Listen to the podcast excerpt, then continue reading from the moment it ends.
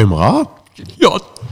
Ja. Viel gut Podcast mit dem äh, Tom Giesler. Und äh, ich glaube, du bist äh, also ein bisschen etwas wie ein Podcast-Expert in der Schweiz, würde ich jetzt fast behaupten. Wäre geil. ja, weil du bist, du bist glaube ich, der Mensch, der am meisten Feedback gibt auf die bisherigen und der mir sagt, hey, schau mal da, schreibweise äh, und Zeugs und Sachen. Also du hast glaube ich auch schon mal einen gelost von mir. Ich habe auch schon Podcasts gelost von dir, ja. Und ich habe einfach eine Podcast-App, wo Podcasts erscheinen.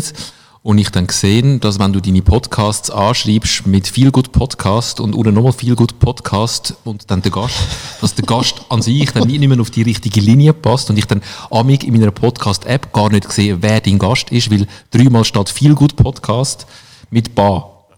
Und das ist, das ist ja äh, äh, wirklich klassisches Problem von der neuen Zeit, dass du ja nicht einfach ein Podcast Plattform hast und du sagst, dort hauen wir es raus und so schreibt man es, sondern äh, wir machen ja noch Video, das ist noch auf YouTube, äh, es geht auf Spotify, auf Apple Podcast, Soundcloud etc. etc. Deine Podcast-App habe ich noch nie im Leben gehört vorher. Castbox. Castbox. Eben. Und dann sagst du, wieso, wieso habe ich dort nicht drauf? Wieso habe ich dort nicht drauf? Mir steht falsch. äh, äh, äh, eine Woche später ist dann auch dort. Genau, Google Podcasts gibt es auch noch. Und so weiter. Aber du bist jetzt der, äh, der Podcast mit dir jetzt wird der erste sein mit der neuen Schreibweise. Ich, Aufgrund. ich, ich bin so froh, habe ich dir noch rechtzeitig gesagt. Ja.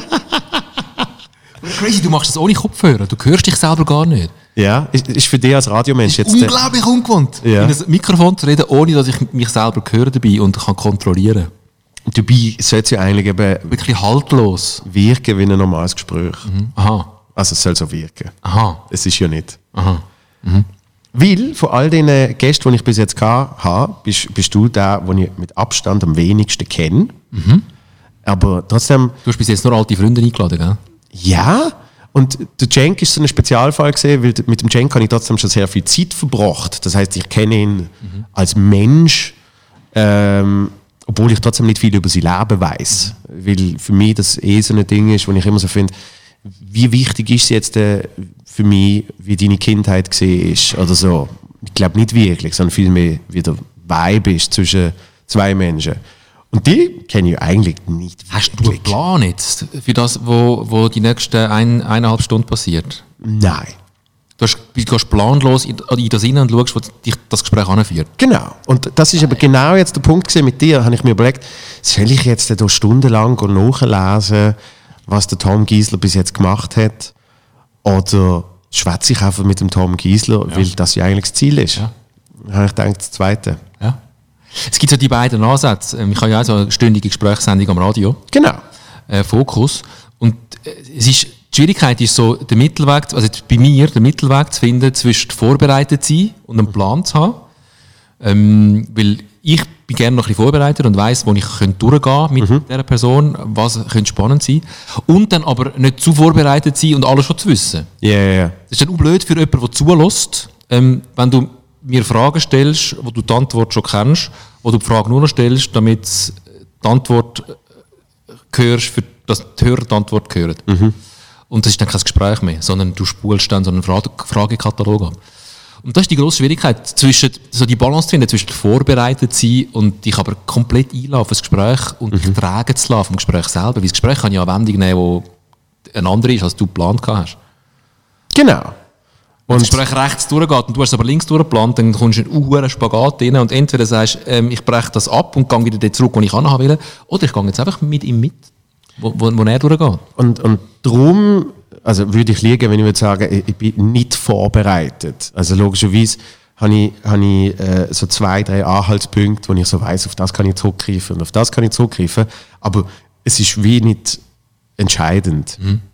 Und, und das habe ich schon bei der Late-Night-Show, die ich früher gemacht habe, bei der Primetime-Show, hat es zum Teil die Kritiken gegeben, du hast das Gespräch zu wenig im Griff.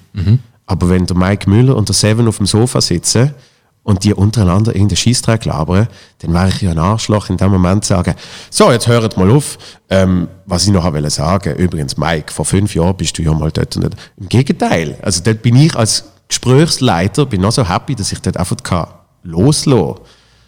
Weil das habe ich halt so gelernt bei den Talkshows, die ich immer äh, geschaut habe. Der Conan O'Brien ist so ein Paradebeispiel für mich, wo sagt, es gibt genug Üben, die ich muss schaffen muss wenn du halt irgendeinen so einen jungen Schauspieler da, zu Gast hast, äh, wo noch keine Lebenserfahrung hat, noch nichts zu erzählen hat, außer dass er jetzt in dieser Serie mitspielt seit einem halben Jahr, dann muss er wahrscheinlich performen. Hingegen, wenn Martin Short oder so, großartiger Talkshow-Gast, wenn der kommt, warum sollst du denn dort äh, die groß einmischen? Lass den machen. Ja. Da könnten wir jetzt schon fest darüber streiten, weil ich glaube, wenn du das Gespräch führst, ähm, musst du Zügel in der Hand haben. Die Frage ist, wie, wie locker lässt sie? Wie Ja. fest lässt sie los? Du lässt sie nie ganz los, aber du Ja. lässt sie schleifen. Um jederzeit wieder leicht können links und rechts zu ziehen. Also, ich reite selber nicht, meine Tochter reitet. Aber ich glaube, ich stelle mir es so vor, je weniger äh, kleine Zeichen du am Ross musst geben mit deiner Hand am Zügel, ähm, desto besser.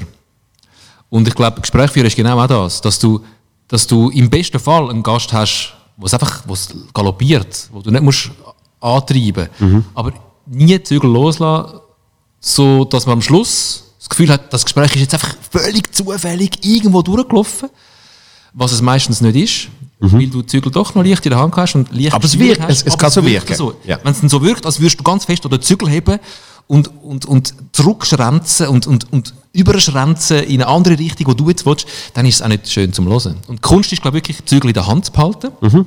so, dass niemand merkt, dass du Zügel in der Hand hast. Also das ist ja eigentlich, das Pendant dazu ist die klassische Regel, dass du äh, ein Mikrofon nicht aus Nie. der Hand gibst. Nie zur Hand ausgeben. Egal, ob es eine Fernsehsendung ist oder, Genau. oder eine Eventmoderation oder was weiß ich, du eben, dass du noch die Kontrolle kannst haben und es kannst zurückholen. Und, und ich, ich, ich, ich liebe ja persönlich wirklich so Szenen, wo das gesehen ist, wie jemand gefragt wird und die dann sagen, ja, auf jeden Fall, äh, Dankeschön vielmals und, und dann merkst du, jetzt ist Wo vorbei. derjenige das Mikrofon nimmt, das passiert meistens bei Leuten aus dem Volk, Genau. nicht geschulten, interviewgeschulten Menschen, die finden, oh geil, endlich hat mir mal einer das Mikrofon an, endlich darf ich mal etwas sagen und dann wie so das Mikrofon selber nehmen. Und dann gibt es noch so die, die Phasen, also die Szenen, wo dann der Interviewer probiert, das Mikrofon festzuheben und beide reißen am Mikrofon, oder? Der, ich sage jetzt mal Hans, der Hans aus dem Volk, der befragt wird auf der Straße, zieht es so gegen sein Maul. Der Interviewer hat es noch in der Hand, weil er genau weiß, nicht gelernt, nicht loslassen. Ja. Und dann fängt so ein Fight an.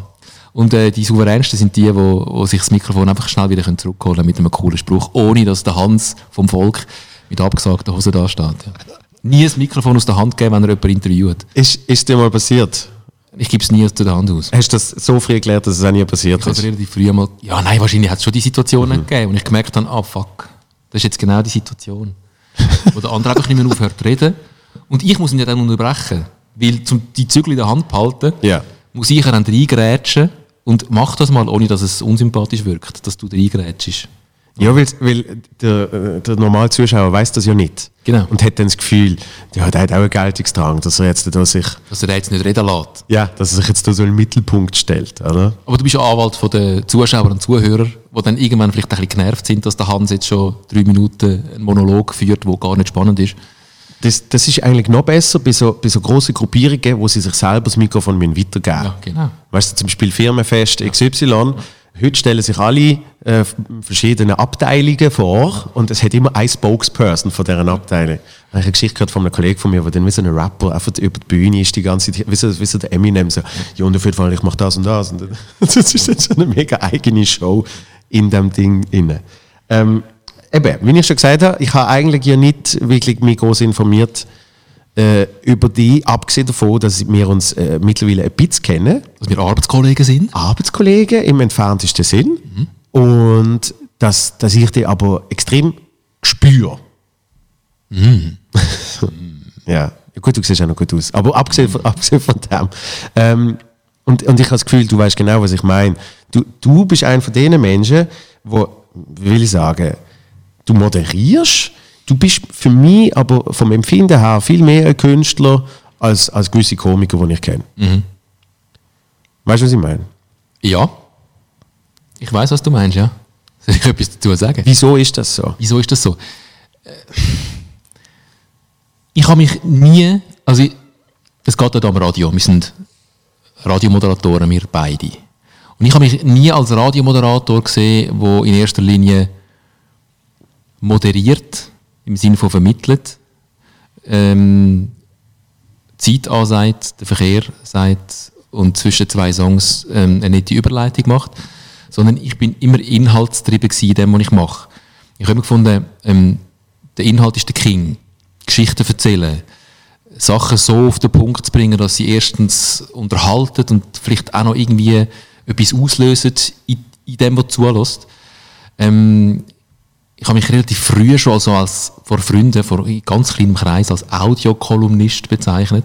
Im Sinne von, ich, ich, ich, ich erzähle Geschichten und mache das halt einfach auf dem Vektor Audio und die haben mich dann immer ausgelacht, oh, der Audiokolumnist.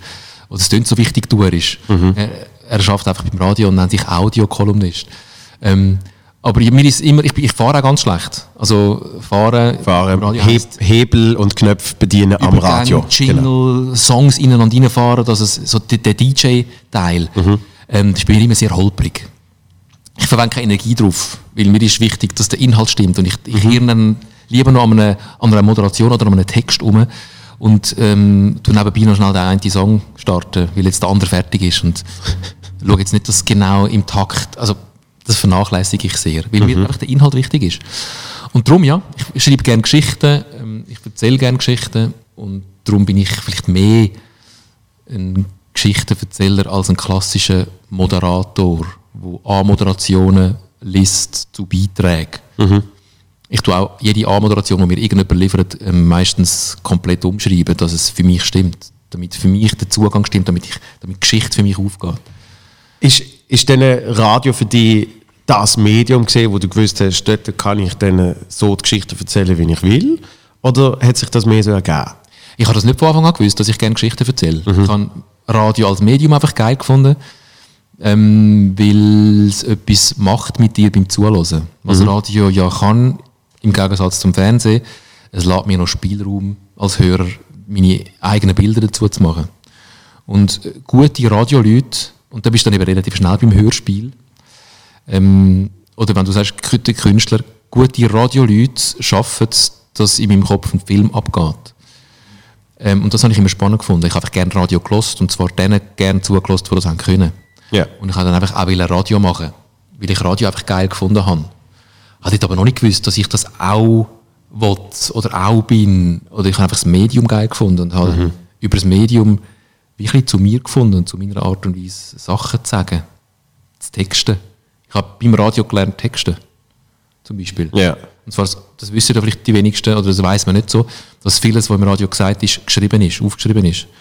Ähm, bei mir eben nicht. Ja, bei dir nicht. Ja. Aber das, du machst die Wochenrundschau. Ja. Habe ich ja. erfunden? Richtig. Ja, das ist die äh, Sendung, die ich mit der Franziska mal mitentwickelt habe. Und die Wochenrundschau ist ein Quiz mit einem Gast, mit einem Gegenüber. Und da wird einfach geredet und gespielt und das sind, dort habe ich auch nie etwas aufgeschrieben. Ich habe auch bei Energy nie getextet. Ja, also, ich, bin sehr, ich komme sehr vom Text her. Ja. Weil mir ist immer wichtig, dass das, was ich sage, dass das auf den Punkt stimmt. Mhm. Und dann fiel ich dran und, und ähm, rühre Wörter raus, formuliere um, bis es für mich stimmt, bis, es, bis der Bogen stimmt. Mhm.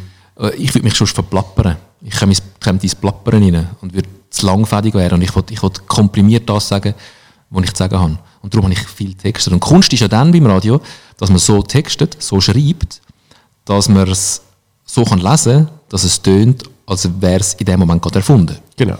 Ja. da habe ich Jahre gehabt, bis ich das kann. Ja. Dass das, du nicht mehr, nicht mehr abgelesen und papierig tönst. Das merkt man eben, sogar bei Bühnenmenschen merke ich immer gerade, ob sie äh, einen Text haben. Genau. Also ich merke es nicht immer. Ja. Aber, aber gerade wenn Leute eher am Anfang sind, ja merkst sehr schnell, es ist geschrieben. Das ist ein Text, weil, weil es hat eine Satzstellungen drin und, und Germanismen.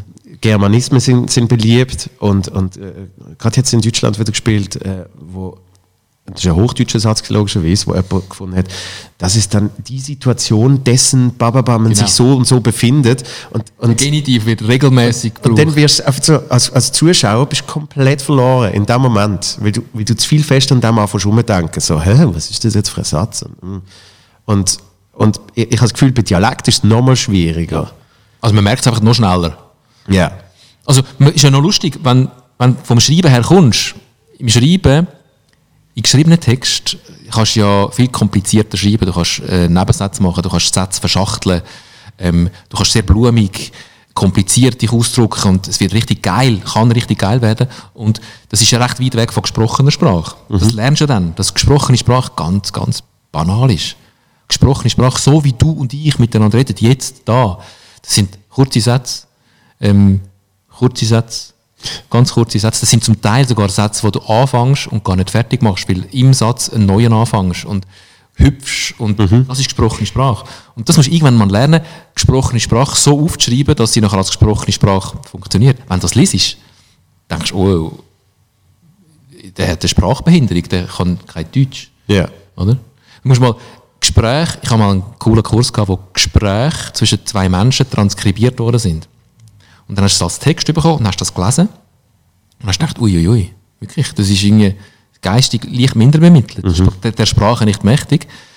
Das ist kein Satz fertig, eins Gehüpfe, dreimal ansetzen, wow, anstrengend. Und dann hast du den Text, den du gelesen hast, hast du vorgespielt bekommen und hast, hast gemerkt, ah nein, das ist ein ganz normales Gespräch. Ja, das, das finde ich zum Teil gemein, wenn, wenn du Interviews lesest und du merkst, sie sind, sie sind sehr transkribiert. Mhm. Dass dann wirklich auch so, eben so eine M und irgendwie der, der Fragesteller sagt nur aber Punkt, Punkt, Punkt und dann schwätzt der andere weiter. Wenn du das dann so anfängst lesen, ja. dann lese ich auf einmal so, was ist das für ein Arschloch? Genau. Oder Leute unterbricht und so. Und wenn du dann eben eine Tonaufnahmen würdest hören, würdest du sagen, das ist ein ganz normales Gespräch.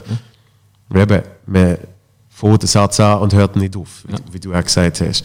Und, und das ist, auf, auf der Bühne ist das genau das Gleiche dort ist es noch, noch krasser, weil zum Teil du ja extra einen Satz anfängst, wo du dann nicht beendest und es ja. dann so soll wirken, ja. als wäre es jetzt gerade nie ja. äh, eingefallen. Oder? Das ist das Geilste, extra Fehler zu machen. Also ich habe wirklich relativ früh schon angefangen, in, in Moderationen extra Fehler einbauen. Ich bin extra über Sachen gestolpert, weil ich gemerkt habe, wenn ich jetzt darüber stolper, erstens ist es authentisch und zweitens ist es lustig. Yeah. Ähm, und die Kunst ist, dass es niemand merkt, dass es geplant war. Und das ist, das ist genau wie auf der Bühne. Oder? Es ist ja eine Art Schauspiel. Ja. Ähm, das stelle ich mir vor, machst du auf der Bühne genau auch. Ja, es gibt, es gibt gewisse Sachen. Ich habe, ich habe im einen Programm habe ich, äh, einen Witz drin gelassen, der nicht funktioniert hat, mhm. weil ich dann noch zwei Minuten habe können Sprüche darüber machen, wie der nicht funktioniert hat. Genau. Und, und das, das, baut sich, das baut sich immer mehr auf, weil der große Unterschied natürlich ist, ähm, die, die, die, das ist für mich auch ein wiederkehrendes Thema, das, was du auf der Bühne dir kannst erarbeiten, das kannst du eben erarbeiten. Das geht immer weiter. Das hast du Fondation und dann geht es Stück für Stück. Mhm. Da passiert wirklich, ah, das letzte Mal, als ich auftreten bin, mit dem Techniker gesagt, er gesagt, du, und zwar, es ist nicht der, den ich immer dabei habe, sondern der, der halt auch noch ab und zu dabei ist. Super Typ, der Laurent. Und er sagt, Jetzt haben sie an anderen Stellen gelacht. also der Text ist plus minus der gleiche. Ich habe gemerkt, dass wenn ich Donnerpause mache und Donnerpause mache, dass es noch zwei Lachen mehr gibt. Und Radio, wie, wie auch viele andere Sachen natürlich, ist Radio aber fast am meisten, weil du hast keine, du hast danach eigentlich nicht wirklich eine Aufnahme. Ähm, ist so eine, im positiven Sinn Wegwerf-Medium. Mhm. So wie es rausgeht. Schall und Rauch. Ist, ist es dann gesehen, oder? Und, und mich stresst das zum Teil. Radio finde ich jetzt der Aufwand, äh, gerade bei einer Wochenrundshow, haltet sich äh, in der Woge. Im Gegensatz zu anderen Sachen, die ich früher gemacht habe, wo ich habe, für den Aufwand, den ich betreibe, dass das dann in zwei Stunden oft wieder weg ist. Krass, ja. Und die stresst das aber null. Äh, nein, also ich habe es recht lang recht geil gefunden, dass das so ist. Ja. Erstens, es ist live. Wenn ich den Hebel aufmache und etwas sage, kann mich niemand daran hindern. Mhm. Wenn jemand findet, ah, das, hast, das darfst du so nicht sagen, dann kann er mir das nach, im Nachhinein sagen. Das hättest du so nicht dürfen sagen. Aber zurücknehmen kannst du es nicht mehr. Es ist das. Das finde ich sehr geil. Aber wenn es dus ist, ist es auch weg. Das ist dann das andere. Mhm. Und dort kommt jetzt das Internet dazu. Dort haben wir jetzt eine neue Möglichkeit, dass wir so die Gisselschüssel, so ein kleines Format, das ich angefangen habe zu etablieren, ist so etwas. Gisselschüssels, das sind so zweiminütige kleine, in sich geschlossene Geschichten. Ja. Ähm, das mache ich seit zehn Jahren. So moderiere ich. Immer wieder. Und es ist einfach immer gerade weg gewesen.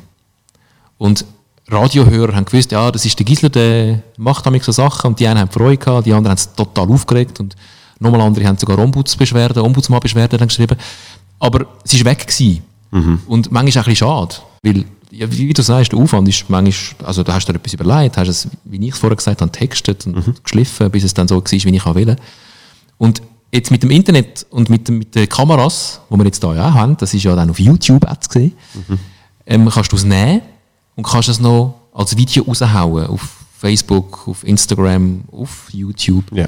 Und die Leute können es immer wieder schauen. Oder die können es teilen. Die, die es am Radio nicht gehört haben, können sagen, hey, die Gisselschissel heute, schau mal, schau mal, dort auf Facebook, teilt den Link oder teilt den Facebook-Post.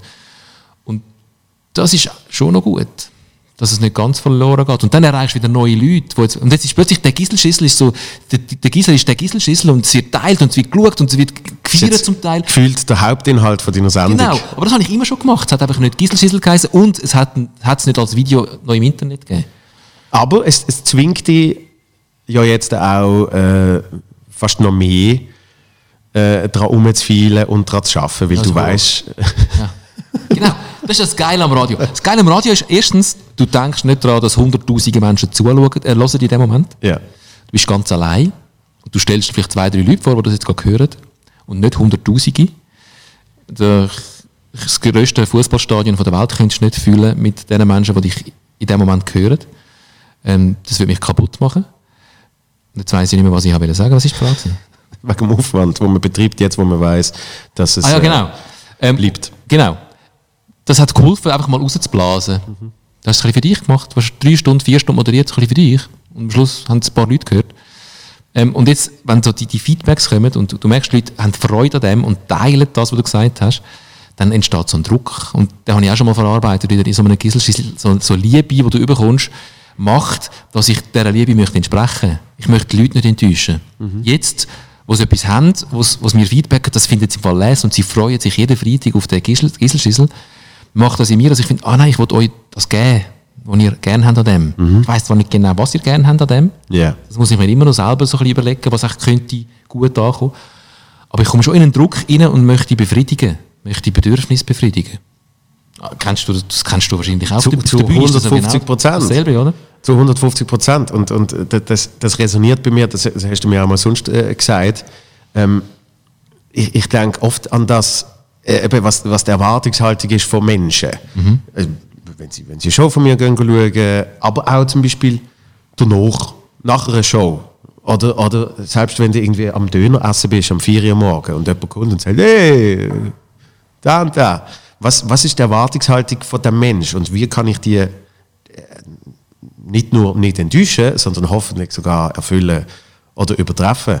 Und, und ich, ich habe das Gefühl, oft unterschätzen das Menschen oder können das gar nicht nachvollziehen. Und das ist auch nicht, also ist auch nicht schlimm. Aber, aber manchmal wünsche ich, wünschte ich mir, auch von mir selber früher, weißt, es ist ja so schnell gesagt, der ist ein Arschloch. Weil es auch oft die bessere Geschichte ist. Weißt, es ist ja die bessere Geschichte zu sagen, was der und der, wenn irgendjemand sagt, das finde ich so toll. Nein, das ist ein Ich Arschloch. habe den mal gesehen, mal Ja. beim, beim Dönerladen. Ähm, ich habe den kurz angesprochen, der ist einfach so arrogant. Ja, genau. Und der, der hat mir nicht richtig Hallo gesagt. Oder ich habe gesagt, hey, du bist doch da. Und dann hat er gesagt, ja, stimmt. Ich meine, sorry, was soll das? Weißt du, irgendwie so. Und, und, und was dort oft vergessen geht, ist, du selber lernst ja auch noch, mit dem überhaupt umzugehen. Wenn dich das allererste Mal jemand anspricht, dann hast du noch nicht Handbuch 101, das sagt, so und so und so, so machen wir es. Und, und das Gleiche resoniert bei mir genauso, wenn du dann irgendwie merkst, du hast jetzt etwas aufgebaut mit dem, mit dem Gisselschissel, wo äh, ein Eigenleben gekriegt hat, abseits von deiner Sendung, aber du bist dir trotzdem bewusst, dass das abseits von deiner Sendung noch ein Eigenleben hat. Und äh, ich weiß nicht in Prozent, aber ich behaupte, der Großteil geht jetzt mittlerweile für den Gisselschissel äh, drauf, weil, weil das ist so der fixe Punkt bei dir von einer Sendung, wo du weißt, das muss ich jetzt dann noch machen. Genau. Und ich hatte ja schon gesehen vom Computer sitzen, wo du sagst, oh, der Gisselschissel muss ich noch. Jede Woche, also einerseits, darum, darum mache ich auch Radio. Du hast mich mal gefragt, warum mache ich Radio? Das zwingt mich dazu, ähm, kreativ zu sein. Ich habe so eine Grundkreativität in mir, aber auch eine Grundlethargie. Wie, Und wenn jeder, ich wie jeder muss- kreative Mensch. Wenn ich nicht muss, dann mache ich nichts. Nein, Es gibt schon die, die wo, wo einfach anhocken und kre kreieren, texten, aus eigenem Antrieb. Ich habe keinen eigenen Antrieb für das. Ich brauche von außen einen Druck. Ja. Und bei dem Gisselschissel ist es jetzt einfach auch so, ich muss einfach jede Woche muss ich einen liefern. Und das finde ich super, also ich muss, weil ich liefere dann auch. Aber ähm, eben, du siehst das manchmal und du kommst das manchmal mit. Ich sollte mich dann mal sehen. Am Donnerstag, wenn ich ähm, gewisse Sachen vorbereite, unter anderem auch den Schissel mache, ähm, gehe ich meine Notizen durch, so ein paar Ideen, von, zu was könnte man mal noch einen machen und dann stehe ich bei Null und muss irgendetwas kreieren aus dem, aus dem Nichts raus und das geht manchmal Stunden und ich leide und ich denke, ich bin ausgeschossen, es kommt mir nicht mehr in den Sinn, es ist vorbei. Es ist vorbei, sorry. Und dann mache ich irgendetwas und dann schleife ich dran und dann manchmal geht es ganz ring, manchmal geht es Stunden Ja. und ähm, am Schluss steht etwas da und ich finde immer, ja, es ist jetzt, ist jetzt nicht mehr so gut wie die anderen. Und manchmal sind sie nicht so gut wie die anderen und manchmal äh, laufen sie aber besser als alle anderen vorher und ich weiß gar nicht warum. Aber immer die Angst, das kommt mir nicht mehr in den Sinn. Es ist fertig. Und draußen stehen Leute und die warten auf etwas und freuen sich drauf. Und ich, ich, ich muss sie enttäuschen, weil ich entweder gar nichts mehr habe oder einfach nichts mehr Gutes, nichts mehr Gescheites. Hast du nie Angst, dass dir nichts mehr in den Sinn kommt? Doch, natürlich, eben, das ist, das ist ja ein normaler Prozess. Äh, Und zwar, Klar. es ist eigentlich immer, du misst dich immer am Letzten. Und, und, und oft ist ja der, der Letzte, wenn du ihn eben machst, findest du ihn nicht so gut. Ja. Und dann hast du ihn gemacht und dann findest du auf einmal, ah, das ist schon recht gut gesehen. Und dann geht es ums Nächste und dann findest du, oh, so gut wie letztes Mal kriege ich es nie mehr an. Genau. Aber das, was du eigentlich mal gemeint hast, ist Genau. gar nicht so gut. Genau. Aber du, hast du selber das Gefühl, wie gut es war? Oder entsteht das Gefühl erst durch Feedback von anderen, dass du merkst, aha, das ist offensichtlich noch gut gewesen? Das ist, das ist ja wirklich äh, fast der Traum an der Comedy. Äh, ein direktes Feedback gibt es nicht. Also ich kann eben, Radio im klassischen Sinn kann ich nicht machen. Und das klingt völlig absurd, weil äh, wir hocken jetzt hier und schwätzen in zwei Mikrofone. Und äh, ich, ich habe mich beim Format Radio, habe ich mich, äh, es ist für mich immer mehr ein Money-Job gesehen. Und habe gewusst, ich kann mit wenig Aufwand kann ich, kann ich äh, einen hohen Output generieren. Und und bei der Comedy hast du ein direktes Feedback, das ich eben beim Radio nicht hatte. Und wo ich dann mit so irgendwelchen Coaches, die dann mit dir die Sendung anhören und dann eben so Diskussionen, wo sie sagen, du, du hast das größte Publikum, das du jemals kannst haben. Das hören eben 100'000 hören dir jetzt dazu. Und ich sage, aber ich sehe niemanden. Ich sehe niemanden, weder lachen, von mir aus auch ein Stein ziehen oder was weiß ich. Ich schwätze ich schwätze an, eine, an eine Wand, die wahrscheinlich voll ist mit Asbest. Im besten Fall kommt drei Minuten später mal noch ein Mail von jemandem, der dir sagt, Das finde ich, das finde ich beim SRF 3 bin- finde ich das faszinierend, weil vom Lokalradio zum SRF 3 hast du natürlich schon eine höhere Hörerschaft. Und, äh, und, und am geilsten, also 90% sind Besserwisser, wo oft wirklich irgendeine Satzstellung, wo sie sagen, dort ist dann noch ein N hinten dran. Und weißt so, das ist eigentlich das Hauptfeedback sonst. Aber bei der Comedy hast du wirklich Menschen und sie lachen oder sie lachen nicht. Und es gibt, es gibt dann natürlich intern, habe ich, habe ich mit, mit Kollegen und, und Menschen aus der Branche, habe ich dann natürlich spannende Gespräche, wo sie sagen, ich finde die Nummer besser, weil dort hast du mehr Anspruch drin, dort hast du mehr Gedankengänge und bla bla bla, oder Storytelling, so. Und dann merkst du aber, die Aussenwahrnehmung ist eben auch wieder eine komplett andere, weil denen ist das doch wurscht, ob du jetzt äh, ein, ein perfektes Storytelling hast in dem Ding drin, sondern das ist jetzt wahnsinnig lustig gesehen. Ja. Und, und darum ist dann, ist dann äh, für mich auch klar spürbar. Wenn Ich, sage, ich bin ja der, der auf der Bühne ist und dann merkt, wie viele Leute lachen, wie lange sie lachen, wie, wie laut und wie intensiv. Und ich sehe dann eben auch Leute, tut sich da jemand jetzt die Tränen aus den Augen wischen und, und durch das weiß ich dann, sagen wir, dass es eine Deckungsgleichheit hat mit dem, was ich gedacht habe, wie gut es ist. Und ja, es gibt dann gewisse Sachen, wo, wo ich so denke, die sind jetzt nicht so gut. Und dann bringe ich sie auf die Bühne und merke, oh, das kommt, das kommt super an. Und, und dann äh, fängt natürlich mit der Zeit fängt dann so eine, ähm, so eine Evaluieren an, wo du sagst, wie genau kommt es jetzt an? Ist, ist es ein, ein einfacher, billiger Lacher, den ich gar nicht will? Oder ist es ein Lacher, wo ich finde, der, der, der hebt eben an und so weiter. Und dann fangen halt so äh, Mindfuckery von dann an. Aber grundsätzlich ist es schon so, dass du für dich etwas überlegst und das toll findest. Weil jede Idee von dir findest du im Ursprung toll. Und dann bringst du sie nach Hause und dann merkst du sehr schnell, es ist eigentlich das Zehnerspiel. Zehn Ideen, davon ist eine gut. Das heißt, von denen tust du dann zehn auf die Bühne und davon funktioniert dann eine. So in dem Stil. Und gut, also wenn sie funktioniert hat, ist sie gut gewesen. Gibt es auch Sachen, die nicht funktioniert haben, ähm, du aber trotzdem gut findest? Ja, natürlich. Weil der, der, eigene Geschmack, der eigene Geschmack steht ja über allem eigentlich. Weil sage, es gibt gewisse Sachen, die finde ich, eben wenn ich es mir ausdenkt habe, verrecke ich vor Lachen. Aber das, das kann sein, dass dann auch nach außen, ich frage mich nicht, ein Wort gefehlt hat. Oder der Kontext. Mega oft ist der Kontext, wenn ich, wenn ich schon gemerkt habe, dass ähm, ich ein, ein Joke hatte, wo ich, wo ich gewusst habe, das ist lustig und es hat nie funktioniert. Und irgendwann habe ich es in einer anderen Geschichte drin und dann hat es funktioniert. Wenn ich, wenn ich eine Katerdusche nehme, wenn man so verkatert duscht und so äh, und, und ein bisschen aufstößt und dann liegt man am Boden und so.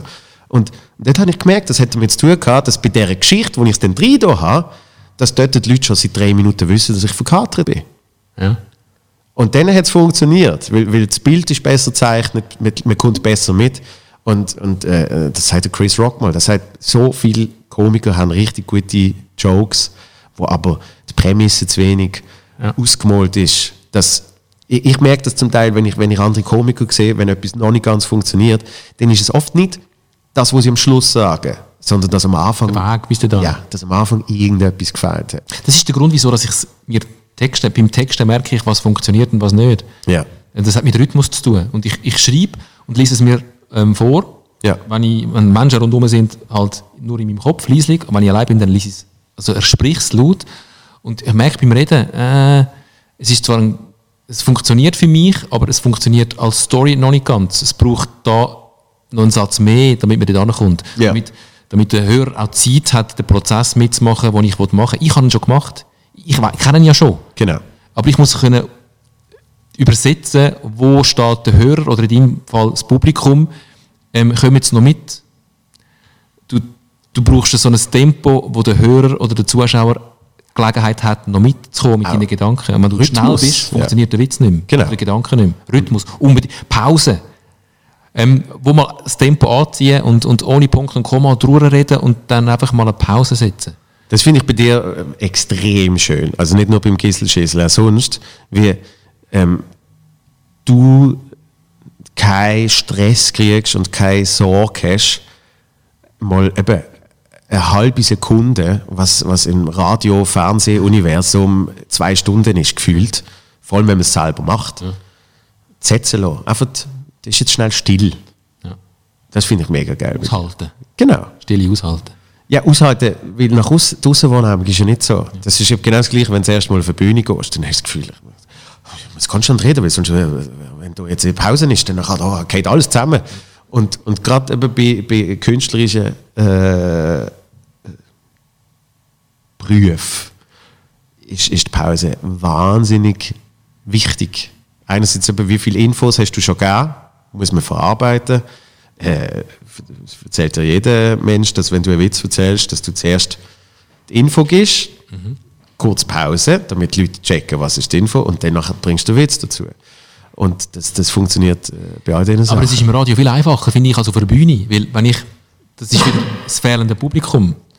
Wenn ich eine Pause mache, klar, ich habe meine eigene, meine eigene Vorstellung oder so, die Radioregel im Kopf, dass es nie darf still sein ja. ähm, Aber wenn die mal überwunden hast, und die habe ich relativ bald mal überwunden gehabt, ich habe es sogar geil gefunden, wenn es einfach mal mit im Satz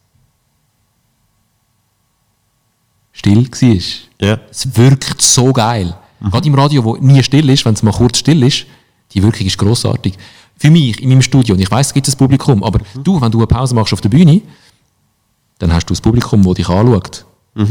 Und jetzt nicht genau weiss, also dort die Pausen auszuhalten, während dich das Publikum, das gezahlt hat, anschaut, finde ich viel schwieriger als in einem Radiostudio, wo ich allein mit mir bin. Es ist, äh, äh, ob es jetzt eine Pause ist oder ob es jetzt äh, ein Satz ist, der nicht lustig ist, das kommt immer das Gleiche raus. Wenn du es mit einer Überzeugung machst, dann zweifelt auch im Publikum niemand dran, ähm, ob das jetzt richtig ist oder nicht.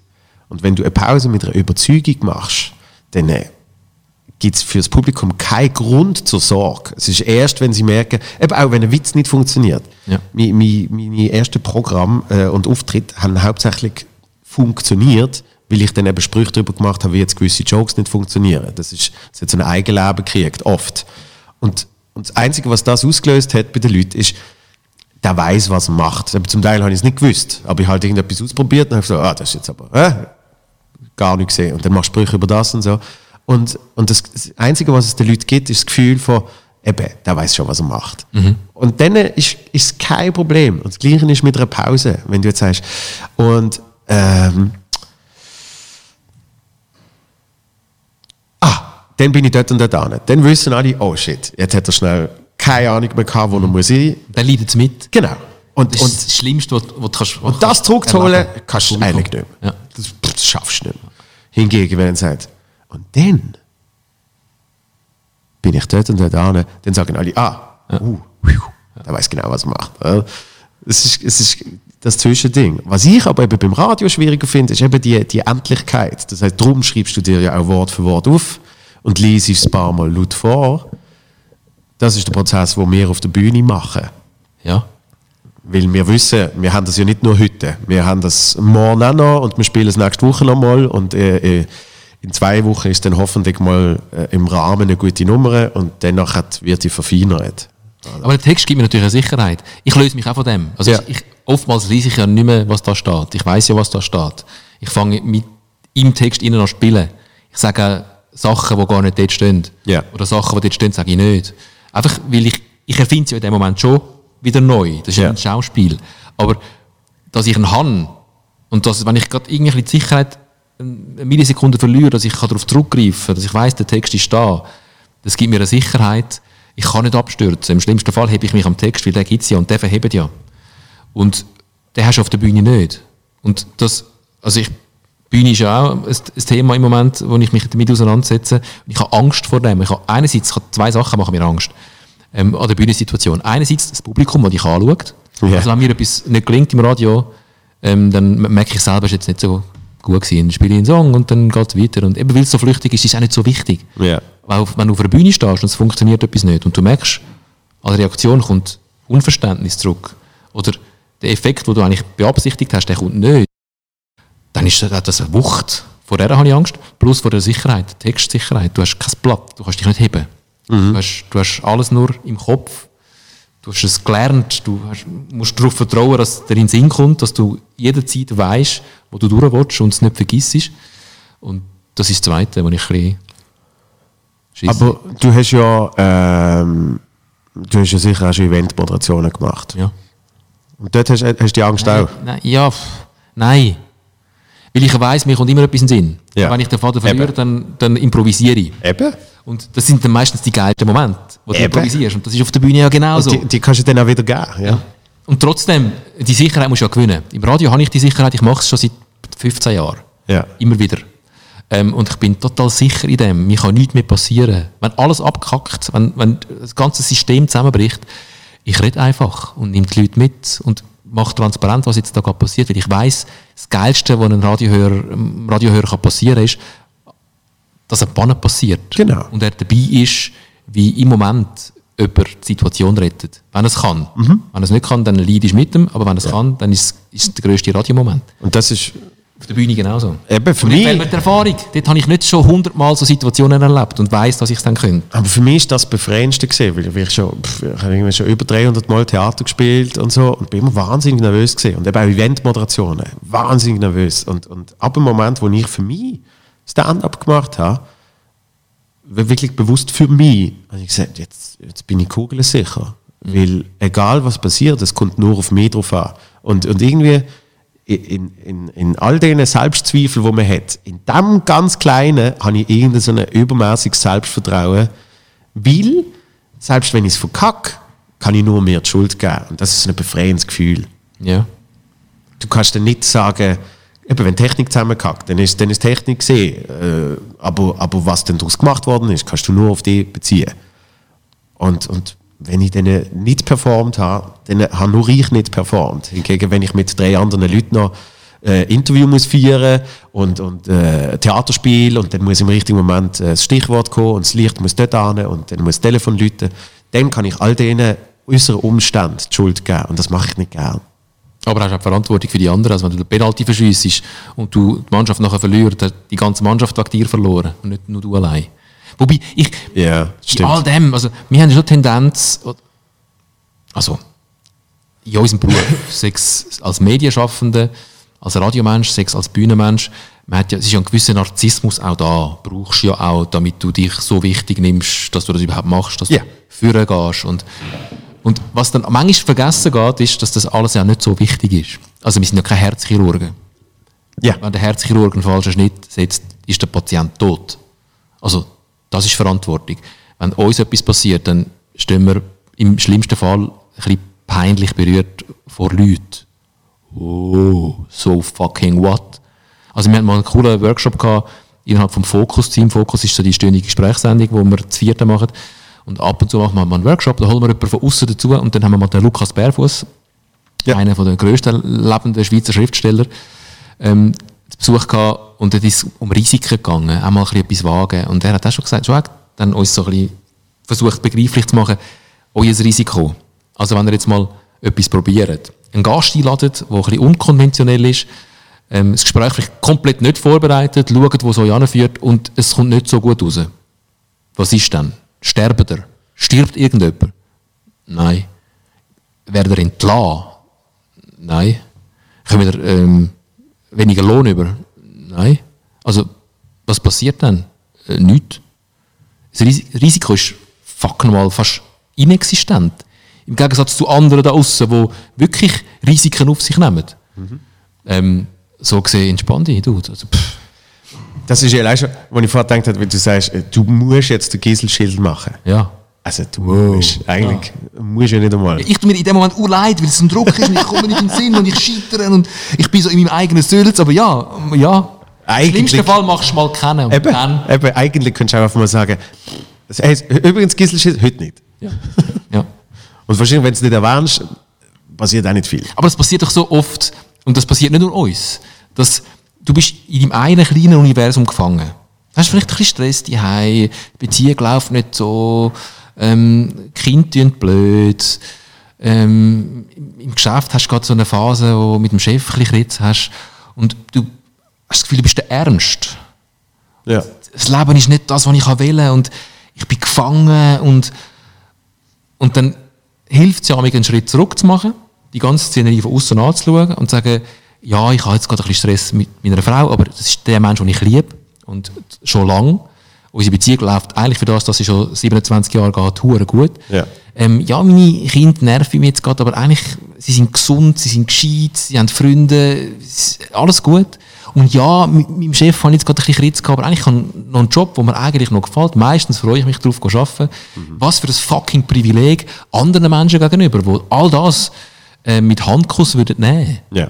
Und das ist auch voll okay. Man ist in seinem eigenen Universum gefangen und es ist auch okay, dass man dann mit sich ein bisschen hadert, aber einmal so einen Schritt zurück machen, von außen schauen und sagen, ah, ist eigentlich noch recht easy. Vor, vor allem, weil man ja oft äh, äh, ein Stück zu weit vorausschaut. Weil man ja immer äh, projiziert, wo, wo es angeht. Und, und oft eben, habe ich so gemerkt, dass wenn ich nur schon mit meinem fünf Jahre jüngeren Ich schwätze und sage, also du spielst irgendwie im Jahr 30 Mal Solo. Geil. Und, und es kommen überall Leute, zum Teil nur 30. Aber was heißt schon nur? 30 Menschen haben für die Geld ausgegeben und haben sich entschieden, da oben mit dir zu verbringen und die zu schauen. Und mittlerweile, weil sie die wollen sehen und nicht, weil sie sagen, schau jetzt mal, was der macht. Wenn du das dann dem sagst, denkst du, wow, mein Gott, wie geil, nein, oder? Und dann bist du aber irgendwie, ein paar Jahre später, bist du mal in dem drinnen und findest, mi, mi, mi, weil eigentlich sollte es ja jetzt, äh, statt 30 sollte es 32 sein und ne, weißt du, so. Ja. Und, und da bist aber du für mich so ein bisschen ein Paradebeispiel, weil ich habe das Gefühl, ich habe das Gefühl, du bist recht so bei dir.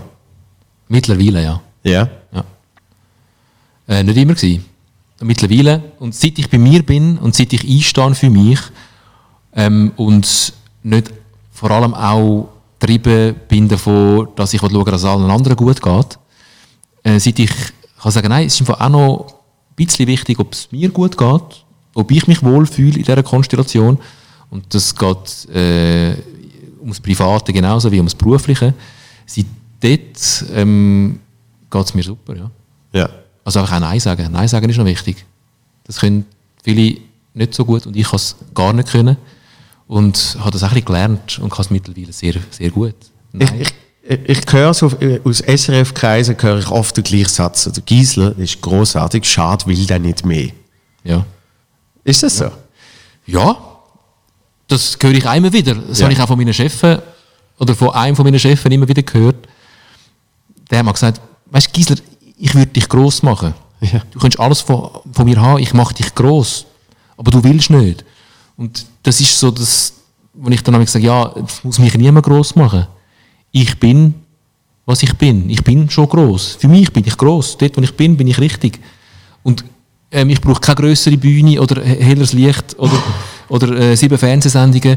Und erst dann habe ich für mich selber das Gefühl, ich sei gross. Oder ich habe gerade den Sandro Brotz getroffen ähm, an einer Veranstaltung und er hat mich seiner Begleitung vorgestellt mit dem Wort, das ist Tom Gisler, das ist so ein ewiges Talent. und ich, kann, ich muss ihn noch fragen, was er damit gemeint hat, aber ich glaube, aus dem heraus spricht, er hat dann auch später gesagt, du bräuchtest, ich würde dir schon lange eine eigene Fernsehsendung geben. Und daraus spricht, glaube ich, die Vorstellung, dass wer etwas kann, der muss doch zum Fernsehen. Ja. Also Radio ist so ein bisschen die Vorstufe zum Fernsehen und die, die wirklich gut sind, die können über das Radio dann zum Fernsehen. Und ich finde, der Fernsehen ist etwas ganz anderes. Fernsehen entspricht mir, so wie es funktioniert, nicht so. Es sind viel zu viele Menschen, die mitgestalten, mitbestimmen, wo auch abhängig bist von ihnen. Und ich bin gerne ein Einzelkämpfer. Und Radio ist grossartig in dem. Du kannst Einzelkämpfer sein. Ja. Ich habe alle Hebel in der Hand. Ich bestimme über Inhalt, über, über Tempo, über Technik, über alles. Das ist so ja, allmächtig. Vielleicht sind das Allmachtsfantasien, die mich antreiben. Ich will Gott sein über alles. Aber ich will nicht ein kleines Rädchen sein in einem Konstrukt, wo ich einfach am Schluss noch der Bimbo bin oder so der, der, der, der Dödel, wo einfach der Dummy, der vorne noch seine Fresse anhebt. Das hat Die sich ja- Sätze sagt, die ihm irgendjemand aufgeschrieben hat. das hat sich ja in der, in der Fernsehlandschaft ja auch extrem so entwickelt. Das, also fr früher, jetzt äh, kann man eben Personality, wie es ja gerne genannt wird, kann man ja mittlerweile auf sehr spezifische Kanäle eben selber äh, ausbreiten. Also warum habe ich einen Podcast? Logischerweise eben Narzissmus äh, hat einen großen Teil damit. Und ich behaupte, ich kann jenen so meine Personality durchgeben wie in einem Podcast. Früher hast du für das die große Samstagabendkiste gebraucht, weil das ist das ist das Aushängending gesehen, wo du aber auch jetzt alles hast müssen können. Also da bist du ja noch ein richtiger Entertainer gesehen. Und, und jetzt äh, reine Fernsehmoderation ist, äh, äh, ich, ich zitiere jetzt jemanden, den ich gut kenne, ist eigentlich nur noch äh, eine Nummer Girl sein. Ja. Du, du sagst, Leute sind hier an für diesen Wettbewerb und, äh, und alle die Formate, die zum Teil mega geil sind, ich bin ein großer The Voice-Fan, braucht keine Moderation. Braucht es nicht. Ja. Weil du hast ja vier Leute in einem Stuhl, wo alle schon eine Meinung haben und Personality und also da braucht es jetzt nicht groß noch jemanden, der die Show zu sich macht. Oder? Und ich finde bei dir eben darum so spannend, was, was du sagst, weil, weil gerade so, in, äh, ob es jetzt 19, 2019 ist oder von mir aus 20 oder einfach so in der heutigen Gesellschaft, gibt es den, den, den, den allgemeine Karrieregedanken und, und auch ein bisschen Druck. Eben, man ist auch nur etwas, wenn man irgendjemand Spezielles ahnen ist und wenn man, äh, wenn man etwas erreicht hat. Aber das ist in, in, in denen ihren Köpfen etwas erreicht zu haben. Ja. Und ich finde ich find viel bewundernswerter erreicht zu haben, eben zu sagen, ich finde es im Fall so geil. Und nicht, ich brauche noch das und ich brauche noch das. Und, und ich habe ich hab das Gefühl, dass so, wenn, wenn ich dann so umschaue und sehe, wie Menschen eben unzufrieden sind, wie sie sagen, weißt du, und jetzt, äh, da hat jetzt die Sendung gekriegt und dort und, und äh, ich habe immer so das Gefühl, du bist so in, in, dem, in dem ganzen Konstrukt bist du so ein ruhiger Pol, wo Menschen äh, gute Ratschläge gibt. Und Ja. obwohl, du sagst, obwohl du sagst, du bist gar nicht so, äh, du, du schaust jetzt mehr auf dich, habe ich das Gefühl, du bist mega auch für, für Menschen da. Ja, natürlich, aber um das geht es auch. Äh, In dem Maß, wie ich bei mir bin, habe ich nachher ähm, die Ruhe auch für andere da zu sein. Ja. Also dort fängt es ja an. Schau dir zuerst, dass es dir gut geht und erst wenn es dir gut geht, kannst du auch anderen etwas geben. Absolut. Das klingt jetzt gerade ein bisschen sehr esoterisch, aber man kann es sogar noch eins weiterspielen. Erst wenn du dich, jetzt klingt es richtig esoterisch, erst wenn du dich selber liebst, kannst du auch Liebe geben anderen. Ja. Und ähm, ich habe immer probiert, Liebe zu geben in alle Richtungen und habe aber die Selbstliebe gar nicht gehabt. Ähm, ich, bin, ich habe keine Zeit gehabt, um mich überhaupt mit mir auseinanderzusetzen, weil ich die ganze Zeit beschäftigt war mit all den Menschen um mich herum, wollen schauen, dass es denen gut geht. Und, und dort fängt es an, wenn ich merke, wo ich die bin, was mir entspricht, und jetzt wieder aufs Berufliche bezogen, wie ich ticke und wie ich auch meine Qualitäten kann ausspielen kann. Es geht ja um das. Also ich wäre auch völlig falsch in einer Samstagabendkiste im Fernsehen. Dort, ich habe die Qualitäten nicht. Ich bin nicht das Venepine. Der kann das. Der hat, der hat Showmaster-Qualitäten. Die grosse Geste, meine Damen und Herren, ähm, vor grossem Publikum, mit grossen Skiwerfern. Ähm, das ist überhaupt nicht meins. Ich bin so, auch von meinem Naturell her, so gerne ein bisschen im Dunkeln, ein bisschen schummriges Licht, ein bisschen dreckig. Dafür darf man mehr. Ja. Ein, bisschen, bisschen, bisschen verschrecken, ein bisschen die Leute verschrecken. Auch mich selber verschrecken. Ähm, Sachen ausprobieren, wo ich selber nicht weiss, was angeht. Das ist ja jetzt, um das Fernsehbild zu ähm, bemühen. Im Fernsehen ist alles durchgetaktet. Muss sein. Es sind so viele Leute involviert. Du musst genau zum richtigen Zeitpunkt auf deiner Marke stehen und dann in die Kamera 3 schauen, weil es ist so geplant. Wenn du das nicht machst, geht alles in sich zusammen.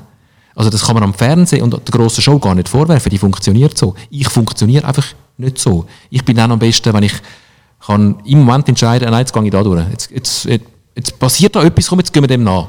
Ja. Jetzt haben wir geplant, drei Minuten zu reden und dann kommt wieder Musik. Jetzt ist das so spannend, jetzt reden wir sieben Minuten.